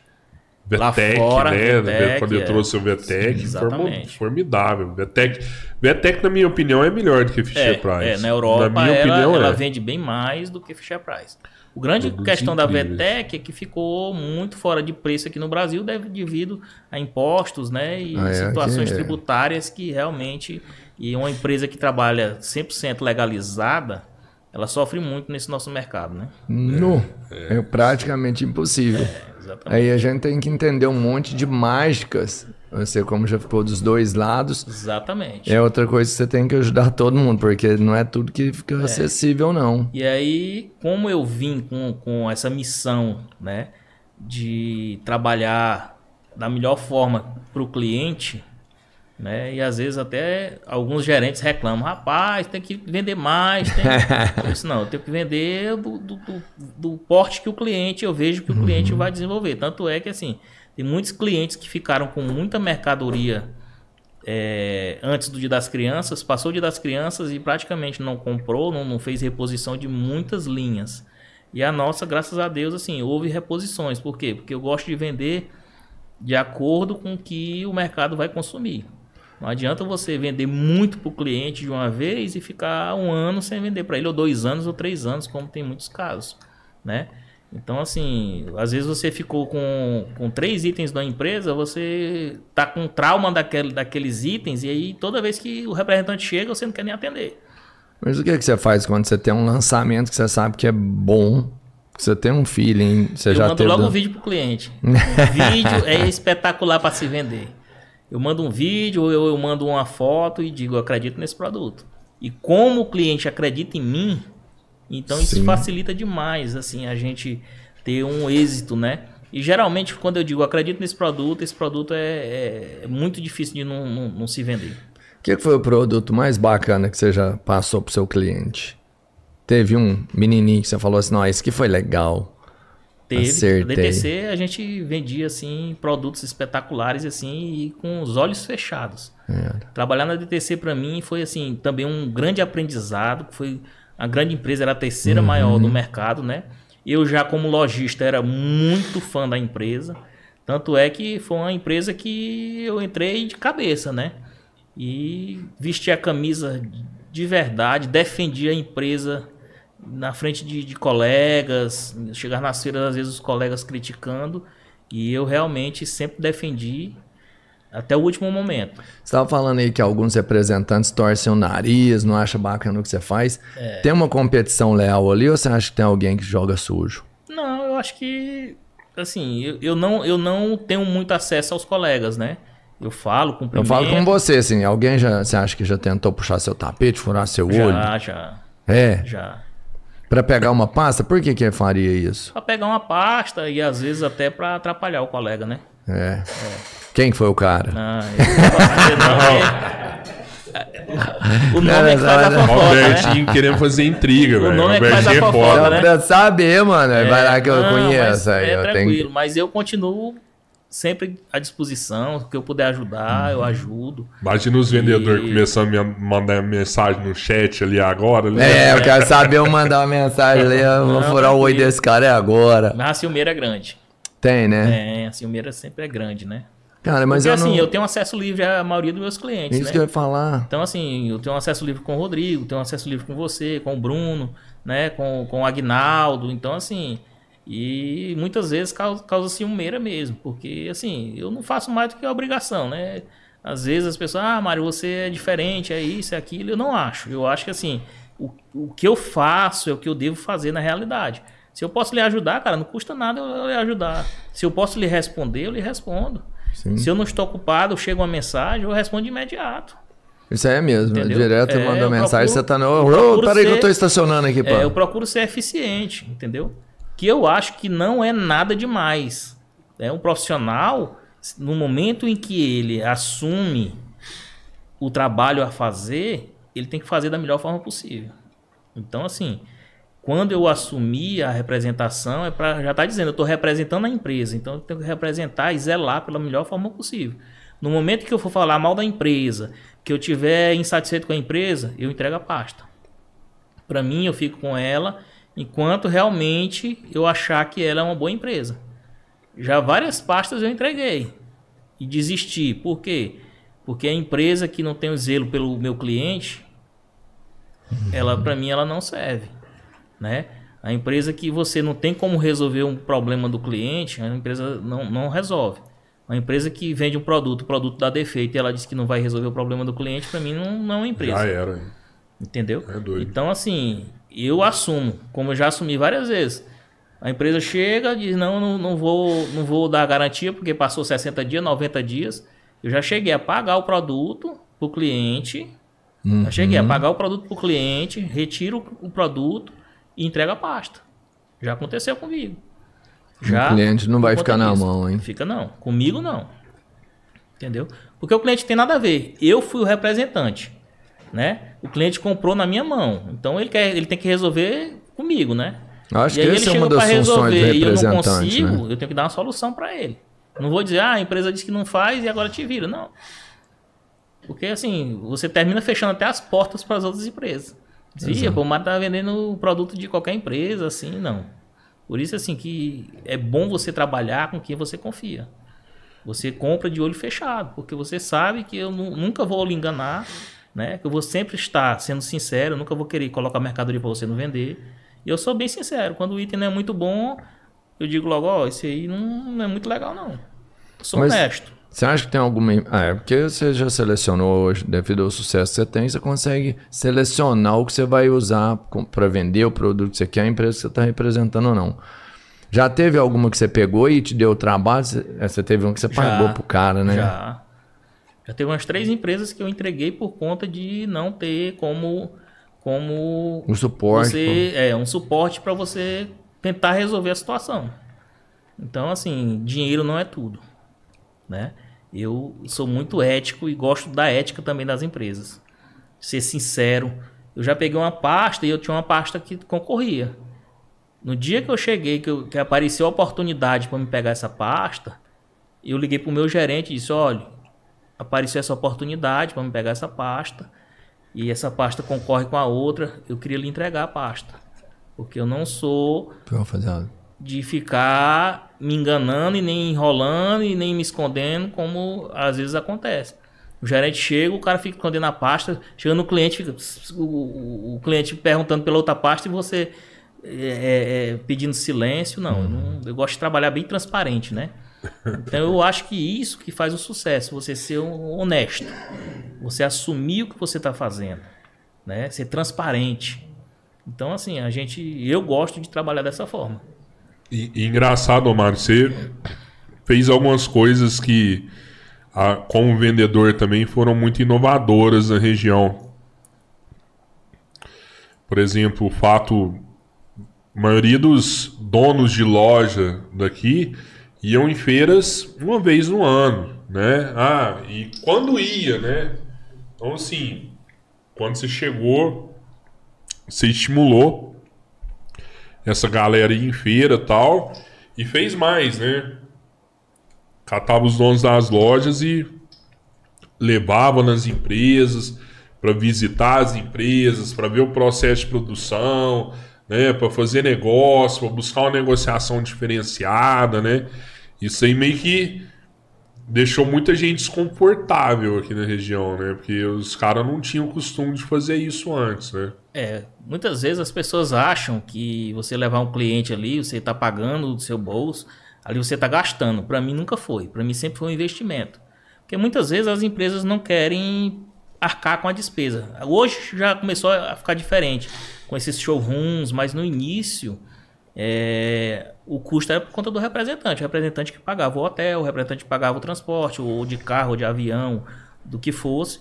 Mas para mim sempre foi um investimento, porque assim, não momentâneo. Do, às vezes eu, eu, eu chegava a levar cliente e não tinha um retorno de imediato. Às vezes a compra não, não, não gerava de imediato alguma coisa. Aí você já dava uma grilada. já. Não, para mim é um investimento. Por quê? É lógico, tô brincando. Aquilo ali, o conhecimento que o cliente fosse ter numa área de produção, no desenvolvimento, ou num showroom, para ver produtos novos, aquilo ali abre a mente da pessoa. Então, assim, para mim sempre foi a questão do investimento. Ah, Mário, tu gastou isso, aquilo. Não, aquilo ali para mim não era um, um- um gasto, é um investimento. Existe muito a diferença do gasto e do investimento. O gasto é quando você botou o dinheiro ali que está perdido. Ali não tem para onde ir. E o investimento é que você está investindo para um futuro. Nunca pensei em nada momentâneo. Porque quando eu vim para cá mesmo no início, eu passei aí uns. Porque o representante ele começa a vender para ganhar lá na frente. Ele nunca vendeu ou recebeu o dinheiro ali, não. Né? Tem empresas que pagam no faturamento, que é você vendeu esse mês, no mês seguinte recebe. E tem empresas que você recebe só né, na adimplência. No momento que o cliente paga, pagou esse mês, eu recebo no outro. Então, quando você dá prazo, então quanto maior o prazo, por isso que também tem colegas que às vezes Eu ia te falar isso. Então você não dá prazo, prazo, né? pra ninguém, é porque tá amarrando o seu. É, mas assim, é, eu sempre pensei no melhor para o cliente. Então, se eu tenho prazo, se eu tenho desconto, eu busco deixar o cliente da forma mais confortável. Porque se o cliente vender mais, consequentemente eu vou vender mais, né? E é aquela questão, é pensar no futuro, não no, no momentâneo, né? Ah, eu fiz essa viagem agora, eu gastei mil reais de combustível, mais hotel, mais isso, eu tenho que. O mês que vem eu vou pagar meu cartão, eu tenho que ter esse dinheiro na mão. Aí complica, por quê? Porque aí ele não vai querer dar prazo, né? Ele não vai querer fazer isso ou aquilo. E aí eu nunca pensei dessa forma. Eu digo, não, eu tenho que ter o, o meu capital para me desenvolver o trabalho, e a partir daí, mesmo aperreado, eu ia para um hotel mais barato, né? Eu, eu é, economizei bastante. Eu, eu era uma pessoa que eu só andava no carro com velocidade, isso acima de 120. Passei a aprender a andar na, na média de 90, 100, 110 para economizar combustível. Por quê? Porque eu ganho dinheiro, eu ganho dinheiro no carro. Rodando, né? Então, quanto mais econômico eu, eu, eu, eu for na viagens. viagem, né? Mais vai sobrar para mim, né? Fala Ainda mais você agora com comprou um micro-ônibus depois. Foi, aí entrou a pandemia, entrou a pandemia, e com a pandemia as coisas modificaram bastante. Principalmente clientes pequenos que não tinham condição de comprar caixa fechada, porque hoje abre, amanhã fecha, e ele precisava de imediato de algumas mercadorias. E aí eu comprei um micro-ônibus, transformei ele num motorhome, né? Legalizei ele com documentação, coloquei uma cama dentro, um chuveiro. E aí colocava mercadoria e aí ia vender. Além de vender as fábricas, eu vendia também pronta entrega. Eu tinha mercadoria ali pronta entrega. Que era sua. Então, que era minha. É, então, o ano de velhaco. 2020, para mim, a pronta entrega me ajudou bastante. Então, assim, eu sei dançar de acordo com a carruagem, né? A situação não tá dando de uma forma, eu arregaço as mangas e vou pro outro lado. Mas você falou de andar. economia no carro, que você aprendeu a andar mais devagar e tudo. Quando você aprendeu a fazer essa economia, se a gente for falar nisso, hoje você pode atender só pelo WhatsApp, só pelo telefone. Mas eu, eu, eu gosto do presencial, eu gosto do contato com o cliente. O WhatsApp é muito bom, é uma ferramenta espetacular. Mas, assim, para venda é muito diferente de você chegar no contato direto com o cliente. E principalmente que tem os clientes que dizem que não estão precisando de nada. No momento em que você chega na loja, que você dá uma volta, você já vê alguns itens chaves que estão faltando no cliente. E aí quando você sobe, que às vezes o dono não está nem sabendo, você sobe lá que você vai conversar no tete a tete com ele, ele, não, não estou precisando não, eu tenho tudo. Eu digo, olha, mas o item tal você não tem. O item tal você não tem. Então, assim, os itens principais estão em falta. Será se com eles seu faturamento não vai melhorar? E aí você termina vendendo. Se você mandou uma mensagem no WhatsApp, eles não, no momento eu não estou precisando, muito obrigado. Realmente com essa gasolina, com esse combustível do preço que tá, tá muito difícil. Mas aí qual é a estratégia? É tentar minimizar as viagens. De que forma? Você se planejar mais. Vou fazer uma viagem, eu tenho que fazer uma viagem o mais assertiva possível. Ou seja, eu tenho que marcar com os clientes o mais certo possível. Porque Ah, antigamente pra eu, não tomar um eu toco, viajava né? mais lá e não- aventurando, né? Quantos quilômetros você roda por mês? Já fez essa conta? Uns 3.500, 3.000, 3.500 quilômetros. E se encareceu quanto na sua conta com essa gasolina? Você fez a mais do que também? dobrou. Em termos de combustível, mais do que dobrou. Sério? É. Ah, mas o combustível não dobrou no- de preço aí. Mas subiu demais. Muito. E aí 70%. também você vai levar, porque subiu o hotel, né? Subiu o hotel, subiu 70%. tudo. E hotel também subiu demais. Alimentação. Alimentação, tudo. Alimentação. É, no, no Self-service hoje é na faixa de 59 reais o quilo. E pra gente que viaja assim, tem que ser um self-service. Hotel, eu pagava hotel de 70 reais, agora foi pra 120, 130. Então, assim, Mas- tá todo mundo é, numa situação complicada. A maior despesa do representante é o, é o combustível. Combustível. Combustível é o. Pra quem viaja muito, é. É, né? Pra quem, pra quem vai, né? Pra quem É. tá, é combustível. E é foda, né? Às vezes você chega na cidade lá, tira 5 mil de pedido. Às vezes dá 1.500, 2.000 pedido mínimo. Cidade pequena. E às vezes você marca com o cliente, o cliente tem um problema e, e não pode lhe atender. Já aconteceu. Caso de eu marcar com o cliente, tá tudo certo, eu sair daqui, rodar 400 quilômetros e chega lá, o cliente não, não pôde me atender porque teve um problema com a filha. Vai acabar meio que virando Uber, né? Não sei, já viu, o Uber tá É, cancelando, tá. né? Você pede o Uber, É. ah, pra longe, cancela. E eu já tive vários problemas, principalmente para ir para o aeroporto. Não vou, com o Uber, não vou. cancelando direto. Então, Olha assim, pra gente, é como eu tô dizendo, eu tô viajando mais assertivo, assim, marcando com antecedência com os clientes, que é outra questão que é meio complicada, porque assim, eu sei o primeiro cliente que eu vou atender que eu vou chegar no horário. Mas aquele cliente ali, às vezes, demora mais do que eu quero para demorar, ou às vezes termina mais cedo do que eu quero para terminar. Porque a gente tem que ir de acordo com a necessidade do cliente. Aham. Então o segundo e o terceiro ali já fica meio apertado. O mais aproximado que eu consigo é um de manhã e um de tarde. Né? Porque é mais certo. Sim. A pessoa vai me atender até mais ou menos 11 horas, 11 e meia. Ele vai parar outra almoçar, tarde eu atendo. Geralmente o cliente, uma hora da tarde, já está na loja. Principalmente no interior. Meu o horário dele, ele sai não- 11, 11 e meia para almoço, para deixar menino em colégio, essas coisas. E, e ele chega uma hora da tarde de volta, uma, uma e meia. E é o horário que a gente está no ponto. Aí pra gente também, e muitas vezes, por exemplo, a segunda-feira o cli- o cliente não quer atender, que é ele pega o, o, o, o movimento da sexta, do sábado domingo, segunda-feira de manhã ele está preparando a- as situações de banco, as coisas do- das pendências do final de semana. Cara, e assim, a, a pandemia foi foda pra você? Que tipo, eu sei que as lojas fechou tal, mas você tem cliente de e-commerce, que era o nosso caso, e que acabou performando bem no e-commerce. Meio que equilibrou ou ainda não? Foi, foi em termos de faturamento, é, nosso faturamento ano passado foi muito bom. Mas na época mesmo que teve o- os fechamentos, deu uma, uma, uma- um, um, um aperreio grande, Foi né? ruim. Foi, foi bem complicado.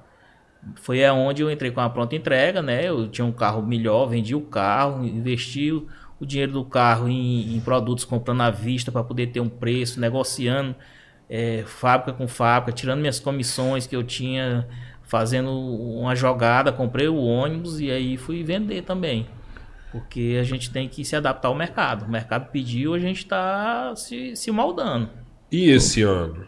Esse ano foi, foi uma incógnita, Esse ano né, foi, para mim, foi bem, bem duro também, né? Foi bem, bem, bem trash. Principal meu cliente é, comprou menos, assim, vários clientes meu, meus compraram menos, mas eu abri, o que me salvou foi a abertura de clientes. Eu abri bastante cliente pequeno no interior, né? Clientes que, que eu não, não tinha ainda na, na, minha carteira. Abri bastante cliente interior que geralmente outros colegas não visitam, cidades bem pequenas mesmo. E aí, assim, eu já passo já praticamente na, na, na, na entrada da cidade. E aí, por isso que diz que em época de crise é onde você aprende a trabalhar. E Aham. realmente é isso mesmo. E aí eu consegui, eu recebi um relatório ontem de duas empresas, eu consegui aí 32% de crescimento em relação ao ano passado em uma e consegui então, foi bom, hein? 18% na outra. Ó, então esse ano foi maravilhoso. É, Então, 32% Foi bom. Nessas de empresas, né? Agora crescimento, teve essa aí que eu tive é. queda também, entendeu? É. Mário, o fato de você tá, você ter uma empresa lá, vamos falar nesse segmento, e tá na posição que você tá de representante, isso te dá algum benefício? Você acha que é melhor para você? Como Não, assim, conseguir produtos para você mesmo? Não, não. Eu não tenho nenhum benefício assim, é, nem de preço, nem, nem, de, nem de exclusividade, né? É, principalmente que lá pro Piauí, muitas empresas eu não posso nem vender, eu tenho que comprar de colegas lá que são representantes. Inclusive, como eu sei dos descontos, né? Tem empresa que, que tem descontos. O desconto que eu dou pro meu cliente aqui, o, o meu colega lá não queria me dar. Ah, E aí eu cheguei e falei, olha, é o seguinte, é porque cai a comissão, né? Eu fui, É assim? cheguei e disse, olha, eu só compro nessa condição, se não for, eu... Então, assim, e eu tenho uma filosofia... o que é cara melhor- mocando o desconto de você. é, e eu tenho a filosofia de que é melhor você ganhar 1% de muito é melhor do que 100% de nada. Então, assim, meu pai ensinou isso aí. Melhor você ganhar um pouco, né, e manter o cliente, fazer o cliente crescer, desenvolver, do que você querer ganhar tudo e não ter nada. Ano passado a gente teve uma empresa muito boa, que foi essa DTC que você trabalhou, que desapareceu, né? É. Você acha que o ano que vem a gente vai ter alguma empresa que vai desaparecer também? o mercado está muito flutuante, né? E com essa situação de frete marítimo que está muito alto, né? É, subida muito forte de preço, tanto na China também, tá? Subiu tudo que a pandemia fez, fez o mundo Espirocado. é, o mundo ficou louco. Então, assim, poderá termos surpresas de empresas fechando. Mas, assim, no visual não, não existe, assim, nenhuma empresa sinalizando o fechamento, né? Que a DTC já vinha sinalizando, né? Ela começou a reduzir linha, começou a reduzir, vender, tentando vender o estoque que tinha, né? Remanescente. Aham. E aí a gente já vinha assim, segurando, mas sempre acreditando numa reviravolta, né? Eu mesmo estava achando que realmente ia ter uma modificação. Mas assim, a gente já nota empresas mais fracas do que o que já eram, né? É. Eu, eu, eu com- tenho vejo umas duas que eu acho que vai. Pois é, principalmente com essa questão de, de, de, de venda. Esse ano mesmo eu conheço empresas que venderam para duas grandes redes, que são as duas maiores hoje do Brasil de, que trabalham com brinquedo. E a gente notou que não tinha mercadoria para abastecer o mercado. O cliente queria comprar, não tinha. E logo após o Dia das Crianças apareceu no mercadoria na, nas, nas fábricas novamente.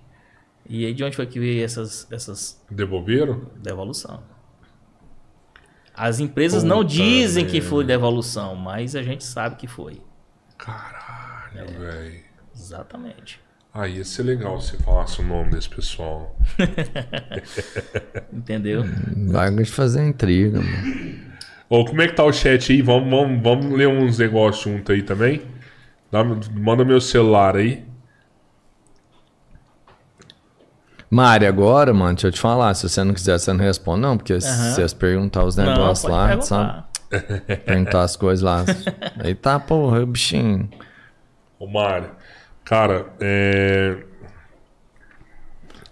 Eu posso falar uma coisa? Fala aí, fala aí. Se inscrevam no canal, quem estiver assistindo a gente aí. Vai lá, se inscreva no canal. A gente em breve vai estar numa nova plataforma, que é o meu Play. Então vocês já podem, se quem tiver acesso, já vai lá, se inscrevam. Você também pode virar um membro do nosso canal. Você pode, você pode ser um irmão. É, quero ser um irmão, e você vai pagar com 5 brotheragens quando você escolhe quero ser irmão, Se você falar cinco brotheragens, que é tem, um- 5 reais. tem uma galera aqui que não entende. Ah, é? Mas é 5 reais. Cinco reais. né? É, broderagem é 5 reais, é Cinco baratinho reais. demais. Não, é massa broderagem. É, e eu sou um irmão, Mas você tem que converter. Você fala broderagem e depois você mas eu sei que converte. depois você vai falar de novo. É, é, quero ser irmão, sou um irmão, aí você paga 50 broderagens, e é muito barato isso também. Ou você pode ser o terceiro irmão, e aí sim, cara, você vai ser o cara, vai ter os benefícios que o outro tem, porque no primeiro, quando você paga 5 reais, você já ganha um selo de identificação. A gente sabe que você é um brother nosso, um irmão. Quando você paga 50 brotheragens, além de você ter o selo, você consegue alguns conteúdos exclusivos, fotos, é, alguns vídeos que a gente tem exclusivos. E quando você vira e dá pra gente 100 brotheragens, que também são convertidos 100 reais, É. e você vira um membro oficial, sendo o terceiro irmão, além de tudo isso, dos conteúdos exclusivos, dos selos que você recebe nas outras propostas anteriores, você ainda vai ter alguns prêmios. Não são prêmios, né? Como é que a gente fala isso? Concurso de sorte, não pode falar também, não é? É, Enfim, vai você vai ter coisas legais, lá. muito, muito, muito, muito legais que você vai ter quando você virar o nosso terceiro irmão. E se inscrevam nos canais, segue a gente no YouTube. E se você quiser perguntar um negócio muito foda pro Mário, manda um superchat pra gente. Aí eu vou sacanear ele Essa galera, tem uma galera nova aí no, no, no chat aí. Essa galera nova aí, a gente realmente pede pra você se inscrever aí no nosso canal, dar um like. Por exemplo, esse cara aqui que eu gosto muito dele, que é o Ricardo Freitas, que tá aqui no chat aqui com a gente, né? Que mandou aqui. Esse é meu amigo Mário, rapaz, sério e muito profissional. Dicas valiosas Olha. para todos nós, representante raiz.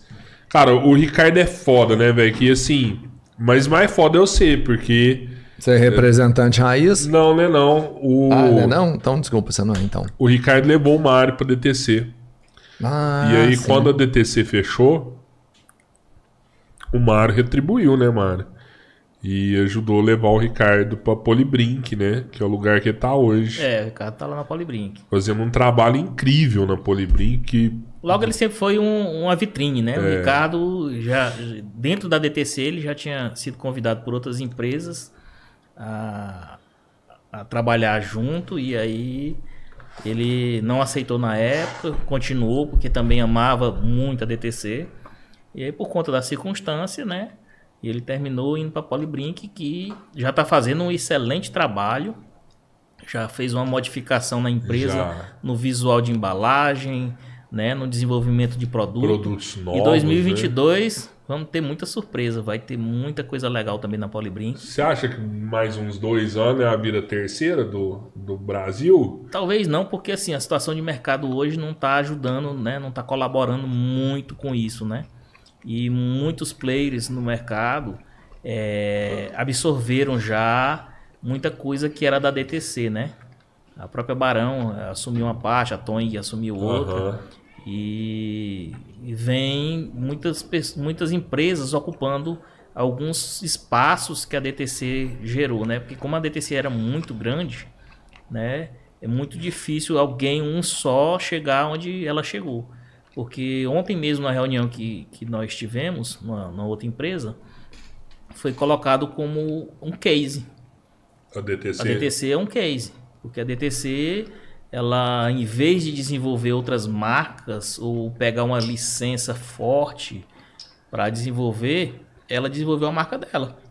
Ela pegou a marca dela, investiu na, na mídia a marca dela, com produtos, às vezes, produtos até muito barato. Lançou miconhoco, lançou vários itens é, há um- algum tempo atrás. E com isso ela conseguiu desenvolver, assim, foi um case de mercado. Isso mesmo, ela tinha uma pegada meio de checkout, assim, né? Era, de, de- trabalhou muito checkout, depois Não é? foi implementando é, itens de, de, de esporte, né? Foi introduzindo itens de, de colecionáveis, né? Ela, bem dizer, lançou o checkout, né? Com exatamente, shoppings, é, né? exatamente.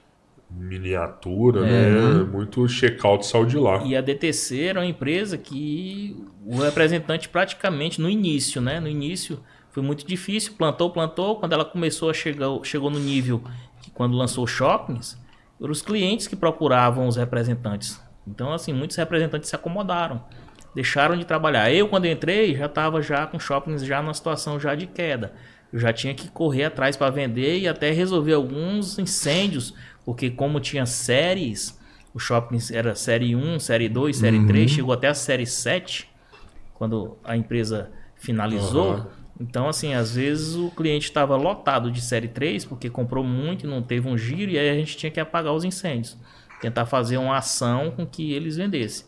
E eu, inclusive, cheguei a vestir a, a fantasia dos shoppings no Moranguinho, Eu lembro. Sério isso? É, eu cheguei a, ver, Ele a levou a vestir. fantasia pra futurista. Foi, eu levei pra praticamente os principais clientes da região. Teve. Mas não era um moranguinho, um era um shopping. morangão Pois é, aí eu, eu vestia a fantasia e distribuía brindes com a, com a criançada para poder a gente conseguir fazer com que o cliente vendesse o estoque remanescente, os itens que tinha de séries para trás.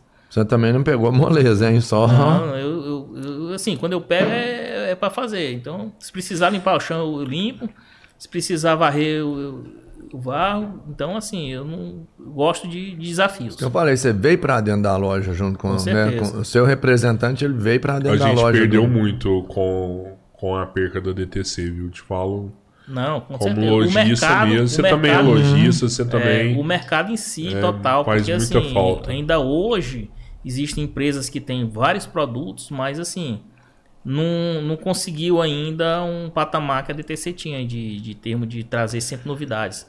Muita coisa é cópia, né? Muita cópia no mercado. É. E é aquele negócio, eu copio, mas inovando. Aham. E no mercado é umas cópias inferiores. A gente nota que eu acredito que um dos impactos da DTC foi isso. Que ele trazia, desenvolvia o produto lá fora, trazia, né? E o mercado copiava e trazia coisas similares, mais barato, mas com uma qualidade bem inferior. E aí você começa a, a trabalhar numa Por isso situação... que tinha tanta limitada. confidencialidade, né, na hora É. de lançar os produtos dentro lá, né? Exatamente. E uma coisa legal da DTC também é que ela fazia um trabalho incrível nas feiras, né? É.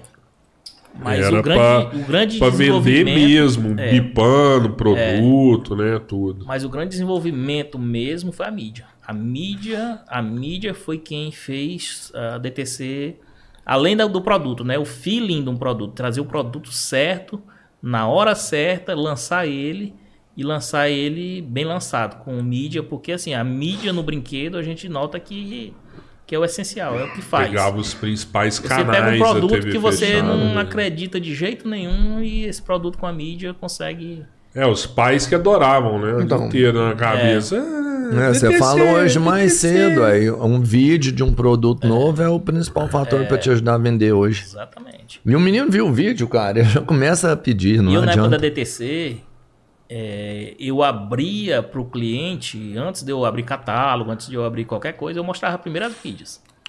Então, assim, quando eu abri o catálogo, o cliente já praticamente já sabia o que, que ele queria, entendeu?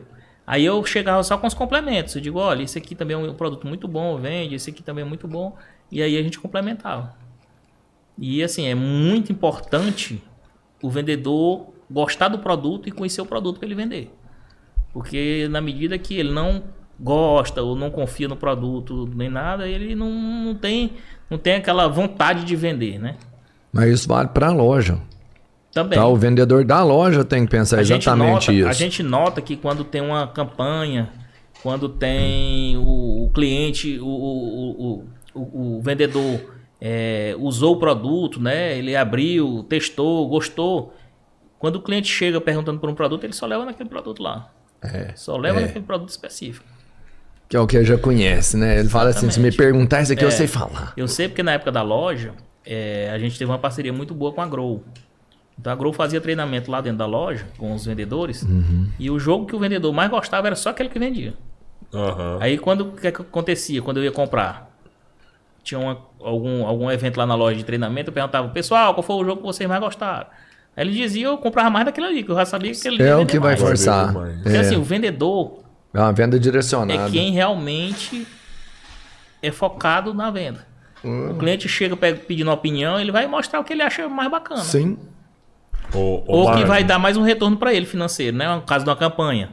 A empresa que faz uma campanha, olha, quem vender mais, eu vou pagar um. Às vezes, tem empresa aí que eu soube no mercado, eu soube ontem, através de uma reunião também, que tem empresa que paga um real por cada produto vendido dela.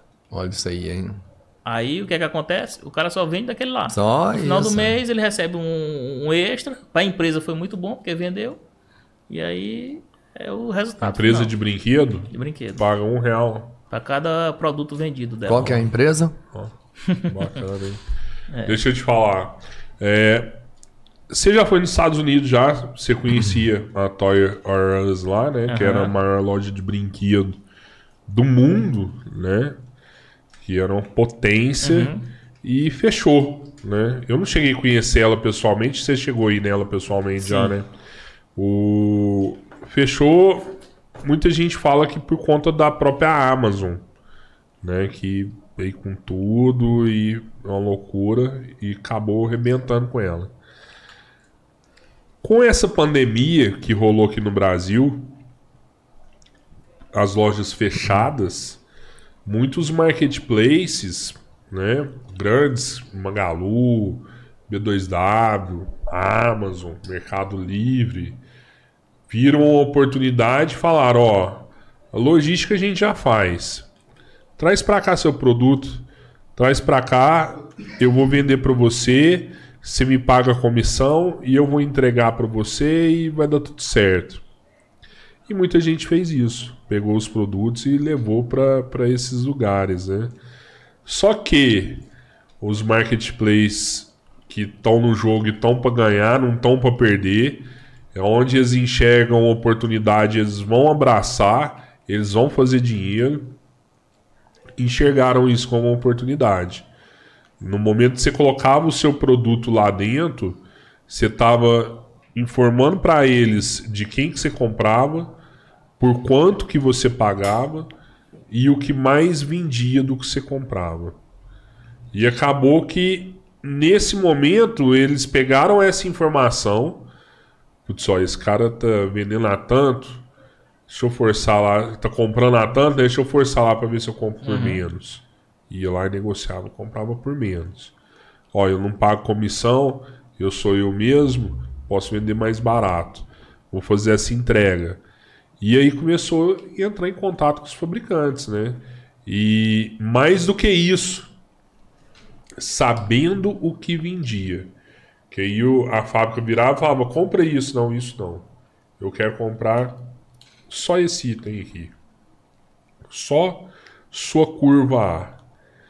E agora na Black Friday, que foi recentemente, você viu a curva A de muitas marcas com preços assim surreais. O que, que você acha que vai ser o futuro das lojas de brinquedo no Brasil? Você acha que vai seguir a mesma tendência do que aconteceu nos Estados Unidos, que sempre foi uma referência para nós como mercado? Você acha que aqui é um pouco diferente essa situação, é mais difícil? O que, que você pensa? No Brasil, é, eu, eu acredito assim, seja um país muito diferente, né? Por várias questões. Costume é um- uma das questões, né? E é um país que, assim, todo mundo diz, você amador vir para o Brasil, ele não, não vai para canto nenhum. Porque é um país que é muito difícil de trabalhar, questão tributária, questão de muitas coisas. É, segundo ponto, é, a rapidez, aquela questão que eu voltei. Rapidez de pegar um produto, você tem que estar antenado, né? Num lançamento, num, num produto bacana, em vez de você é, seguir sempre naqueles produtos que você sempre vende, claro você sempre vende os, os produtos já, já, já está no seu habitual de ter, você continuar tendo eles. Mas você sempre está antenado na- nos lançamentos e ser rápido, porque eles demoram um pouco.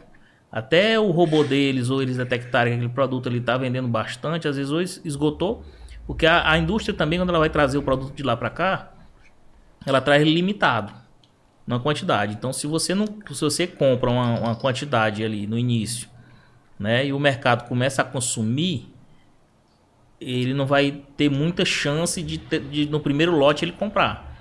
Então, assim, o- a loja do, do porte pequeno, eu acredito que ainda vai se manter. Né? A, a pequena que o dono tá ali em cima, que tá vivendo no dia a dia, naquela situação. Mas a loja física, cada dia, vai, fi, vai ficando em extinção. É, é, eu recentemente estava conversando com o pessoal e eu não sei se você sabe, a Best Buy, por exemplo, nos Estados Unidos hoje, ela não vive mais de venda de produtos. Ela hoje ela vive do aluguel de espaço para produtos, né? Porque querendo ou não, também o mercado americano viu que ele consegue fazer a venda online mas que ele consegue fazer essa venda online de uma forma muito maior se tiver a loja, Uhum. a loja física. Porque ele precisa da loja física para mostrar o produto. E se não tiver loja física nenhuma, o cliente não vai ver, o consumidor não vai ver e não vai comprar. Que muito cliente, consumidor quer pegar o celular na mão, quer pegar a câmera na mão, né? E aí, por conta disso, lojas tipo a Best Buy viraram e falaram: ó, não adianta eu comprar de você, porque se eu comprar não vai vender, porque no site vende mais barato do que eu. Eu não consigo concorrer com o site. Mas você quer deixar aqui? Pode deixar. Você vai me pagar tanto de aluguel nesse espaço e eu vou mostrar o seu produto. E, e, e assim está sendo feito. E muitas vezes também é questão de ponto de retirada, né? Você utiliza o seu ponto físico, esse, esse que eu vejo que vai ser o futuro. Sua loja vai ser tipo um showroom, né? E você vai ter algum estoque lá. Então você vai, por exemplo, trabalhar diretamente com a fábrica, praticamente. Em vez de ter esse monte de imposto, esse monte, uma cascata de imposto que a gente vive, que o produto encarece, você praticamente vender, tipo assim, direto da fábrica. A fábrica fatura, você apenas tem um estoquezinho físico lá mínimo, você entrega para o cliente. É o caso que você acontece hoje nessas empresas. Você Sim. compra pelo site e com uma hora você pode buscar numa dessas lojas e lhe entrega. Fast Shop é assim, É. você vai comprar na loja é, X. Magalu, vários. Ó, compra pelo site é mais barato, você recebe Então, depois o da que, que manhã. acontece? O Brasil ainda é um país que o brasileiro é acostumado a ser tudo de última hora. Então, ele vai para o aniversário, então para ele comprar no site, ou ele comprar em alguma coisa. é, Então, assim, eu acho que as lojas ainda continuam como eu estou dizendo. Nós é, fechamos uma loja grande lá em Teresina, ficamos com a loja menor, optamos por questão de custos, questão de muita coisa, de administração, como eu estou aqui como representante, né? Meu pai faleceu, né, em, em- janeiro, e a gente tinha que seguir uma linha. Eu optei continuar como representante, porque realmente é, me, me, me adaptei muito bem e estou gostando muito da, de Minas e de, da minha função e tudo. Seguimos com a loja menor, porque eu, eu vejo que é a tendência, é o futuro. É você ficar com uma loja menor e uma loja que no shopping que tem mais segurança, tem tudo. Uma loja mais fácil de se administrar com menos pessoas, né? Uma situação bem, bem mais enxuta e buscando aquela tendência de mercado. O mercado ainda por muitos anos aqui no Brasil ainda vai continuar com loja física. Mas é, é como eu estou falando, uma loja mais enxuta, uma loja né, é, é, é, fazendo um diferencial, sempre estando com lançamentos, com, com itens novos, com, com um atendimento, com a embalagem, fazendo um diferencial na realidade, né? Porque o brasileiro, ele sempre deixa para última hora. Ele vai para o aniversário, ele é ali de última hora. Tem a questão da vitrine, a criança passa, vê um produto e quer comprar. E tem a questão do, do- do- da criança que ganha o dinheiro. Menino, quando tá com dinheiro, ele não quer esperar uma semana, dez dias, ou, ou mesmo sendo um frete rápido, é, dois, três dias para receber, principalmente no Nordeste. Então, assim, ele é. Ele recebeu agora um dinheiro do avô, do tio, de alguém, ele quer correr para comprar na hora. Segundo ponto. Ainda, mesmo com, com a rapidez que está hoje a compra do e-commerce, a compra de internet, ainda tem muitas localidades que não está tão rápido. E que às vezes o custo para chegar ali é meio caro. Dando exemplo lá do Nordeste, né? Aham, algumas regiões mais É. afastadas, né? É. Isso não vale aqui E- pro sudeste, Não, né? não. Nem pro sul. Não. E outro ponto, realmente a loja física continua. Eu tive recentemente, meu filho queria uma chuteira, né? Eu fui até a loja física, vi na internet a chuteira, a mesma chuteira, tava 30% mais barato comprando na mesma loja pela internet. Eu cheguei lá, perguntei pro vendedor: "Vocês fazem o mesmo preço?" Ele disse: "Faz". E aí quando foi pegar não tinha a mesma chuteira. E aí o que é que aconteceu? Ele disse: Não, o senhor não quer que a gente entre no site, não, e tal, para comprar.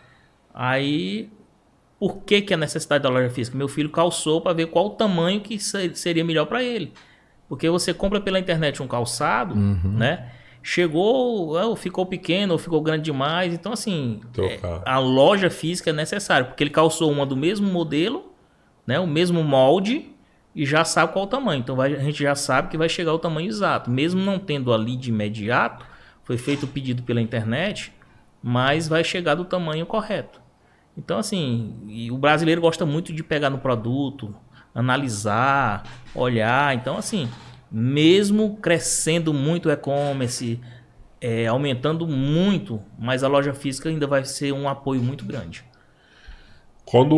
Eu tenho outra pergunta também pra te fazer. Quando veio a pandemia, é, eu vi muito importador falando assim: a indústria nacional vai bombar.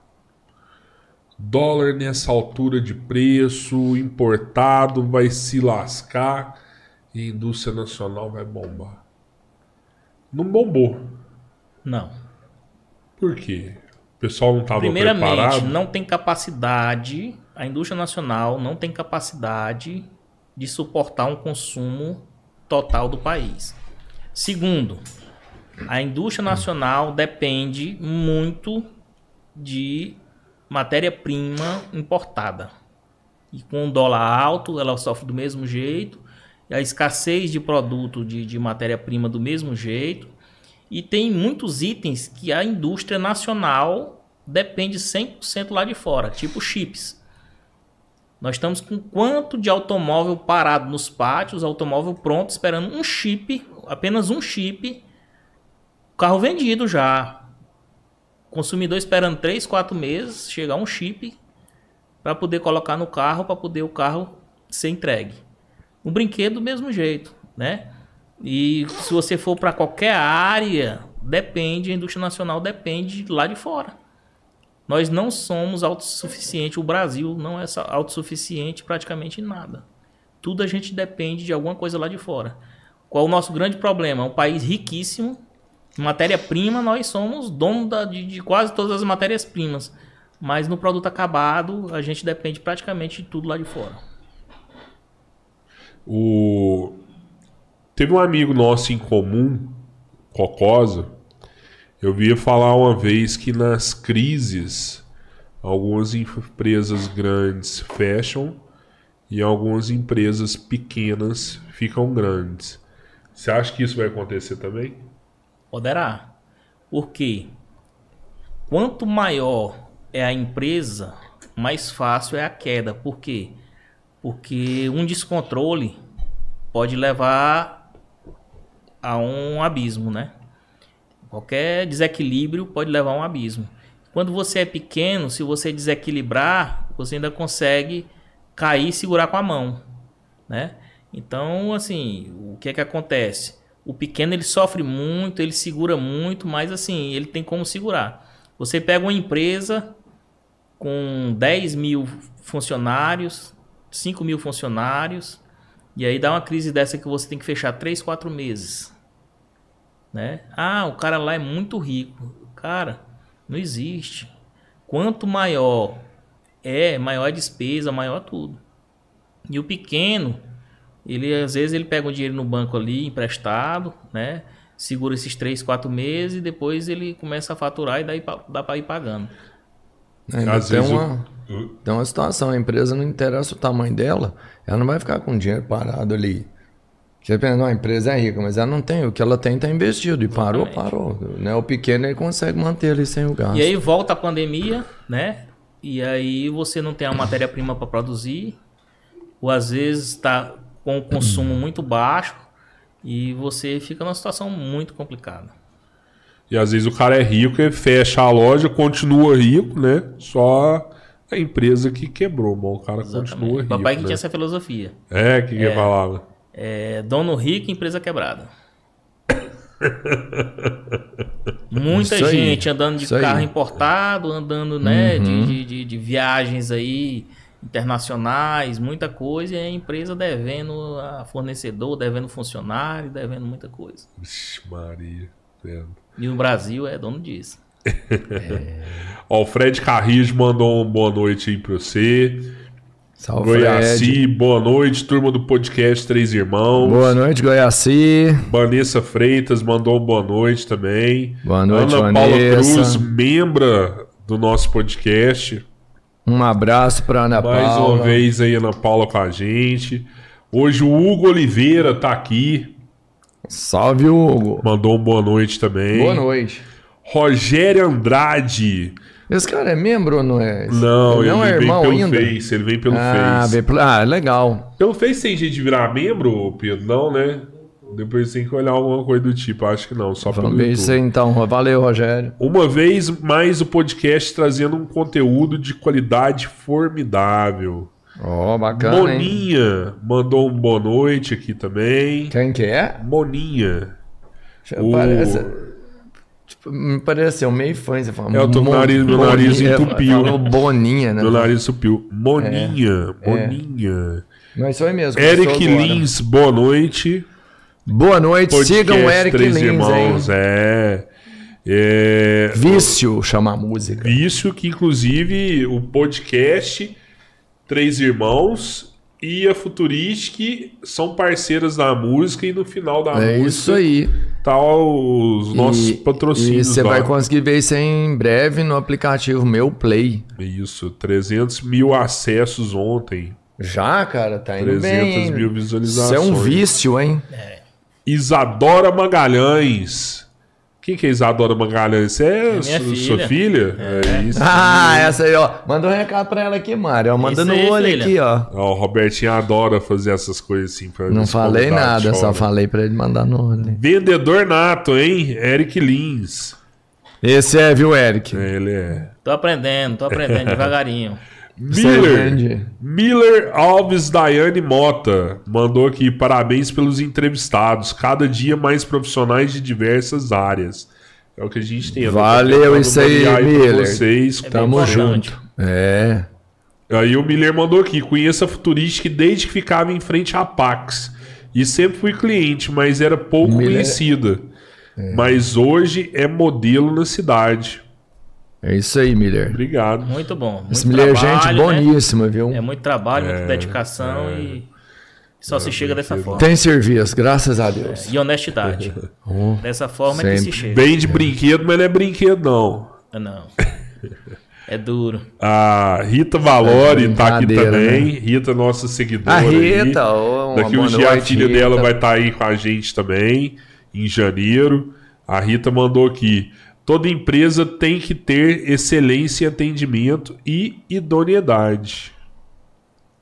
Trabalhando sempre para atender da melhor forma. Esse aí, Rita, valeu. Ele está certinho. Se a gente não confia, a gente não compra. É isso mesmo. Ninguém engana consumidor, né, mano? É. Às Consumidor vezes você não engana ali, mas é. perde muito mais, né? Porque boca a boca é uma questão complicada. Porque Verdade. um, um consumidor descontente, ele passa para 20, 30 parentes e amigos.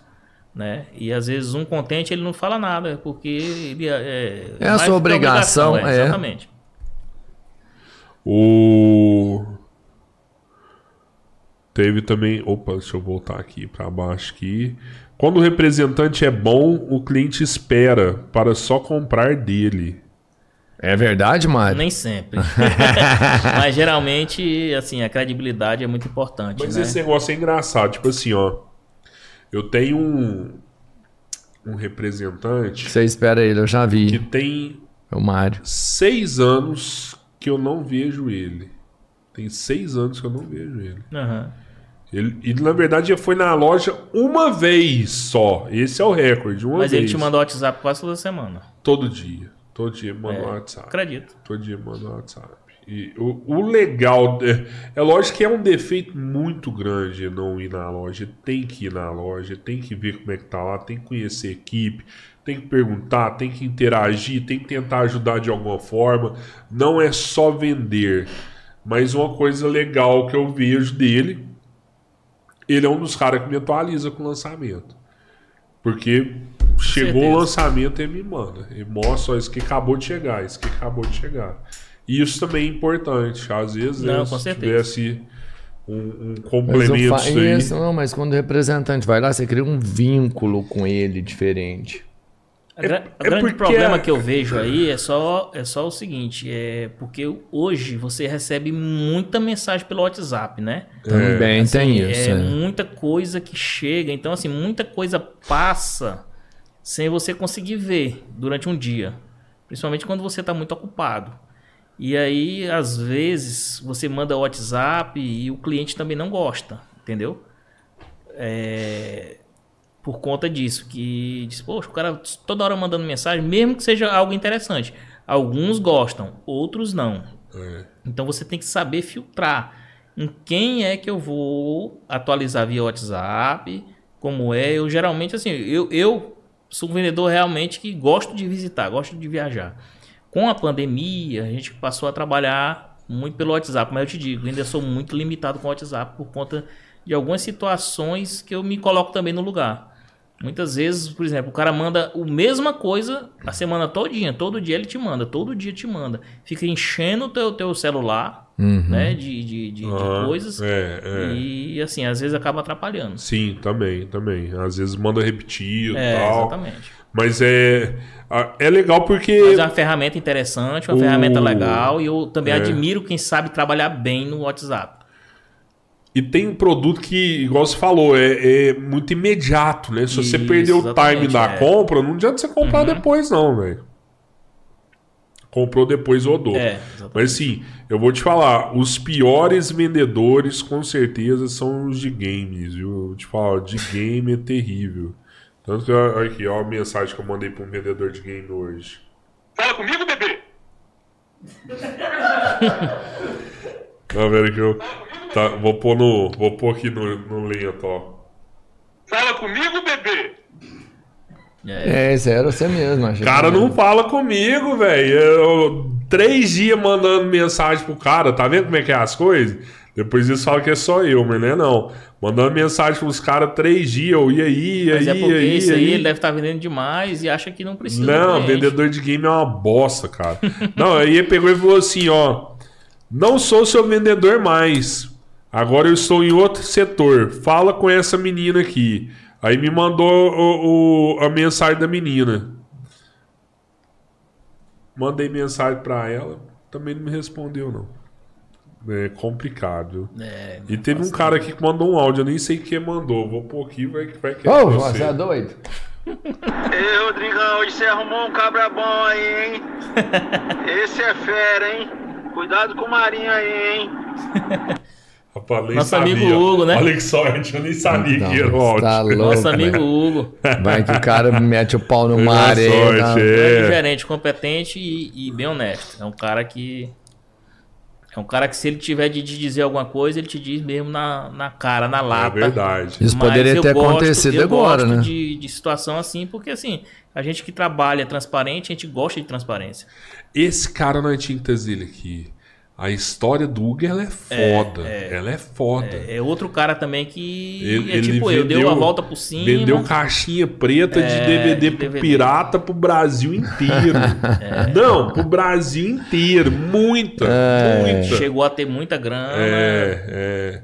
teve problema com incêndio e É, contornou e deu a volta por cima. E o senhor Geraldo também, nós temos que Também. trazer aqui, né? O senhor Também. Geraldo, Tem uma dono da também. líder, né? Chegou, era, era, Abraço, seu Geraldo era aí. gerente de um, de um- de um grande banco e foi ser empresário e é um grande empresário. Cocosa também. O só Cocosa já era pra boa. ter vindo, né? Cocosa, um dia ele aparece aqui ainda também. Cara incrível, né? Nós temos no mercado realmente profissionais muito capacitados e, e de grande expressão. Viu? Tatetica, Lesita É. também. Essa deve estar sendo uma das suas principais empresas hoje, né? É, com certeza.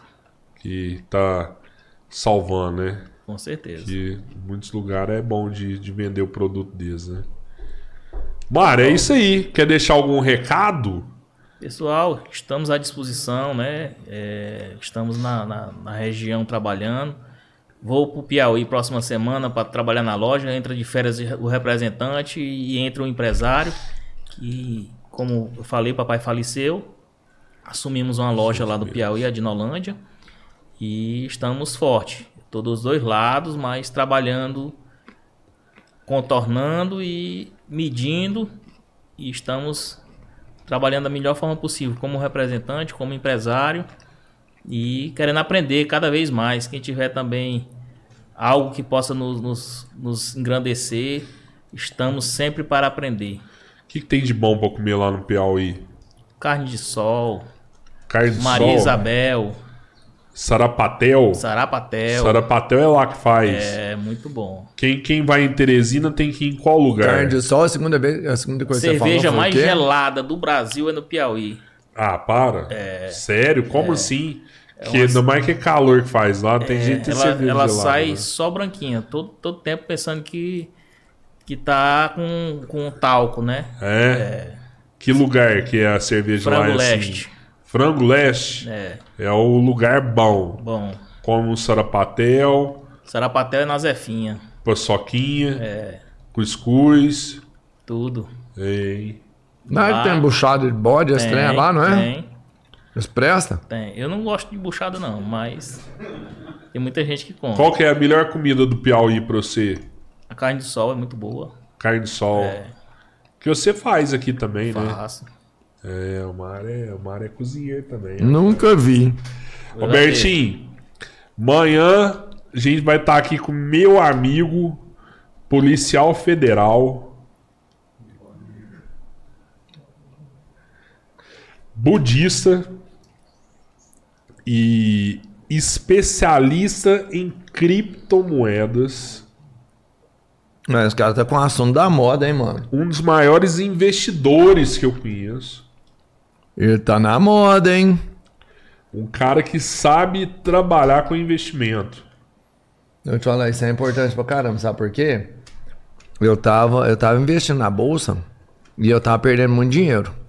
Aí eu peguei e comecei a investir tipo em criptomoedas, entendeu? E continuei perdendo dinheiro, não faz mal. O negócio é diversificar, entendeu? Eu tô, isso que eu tô fazendo. Eu também estava investindo na bolsa, perdi o dinheiro todinho, porque onde eu chegava, queria comprar alguma coisa, era só tirando dinheiro da bolsa. Só tirando dinheiro da bolsa. E quando cheguei em casa, não tinha mais dinheiro. Foi isso que eu fiz, velho. O, o Rogério, ele morou muitos anos na, na Amazônia. Ele fez treinamento da Polícia Federal na Amazônia. Já, já interceptou muitas ligações aí que ocasionou em grandes prisões. Eu acho que você não pode falar isso não, mano. Eu falo o que eu quiser, ele é meu amigo. E, e ele morou, morou no Canadá muitos anos. E amanhã ele vai estar aqui dividindo a experiência dele. Então e tem vai, muita bagagem, tem muita coisa. Ele Não, vai cara é? Cara, ele só falou assim, ó, Tchau, eu só vou o dia que eu for contribuir para quem estiver ouvindo. E aí o convite ficou aberto muito tempo, aí ele virou para mim e falou assim, cara, estou pronto, eu quero ir. E aí ele vai estar aqui com a gente. Na quinta-feira a gente vai estar com o Fashionando, que é um blogueiro também lá de Berlândia, Esse tá sensacional. hypado, é, esse cara tá. Isso. E na. Na sexta-feira, a gente vai estar com uma mulher maravilhosa, que é a Drica, do blog da Drica. Que eu chamei ela, falei, Drica, vem pra cá.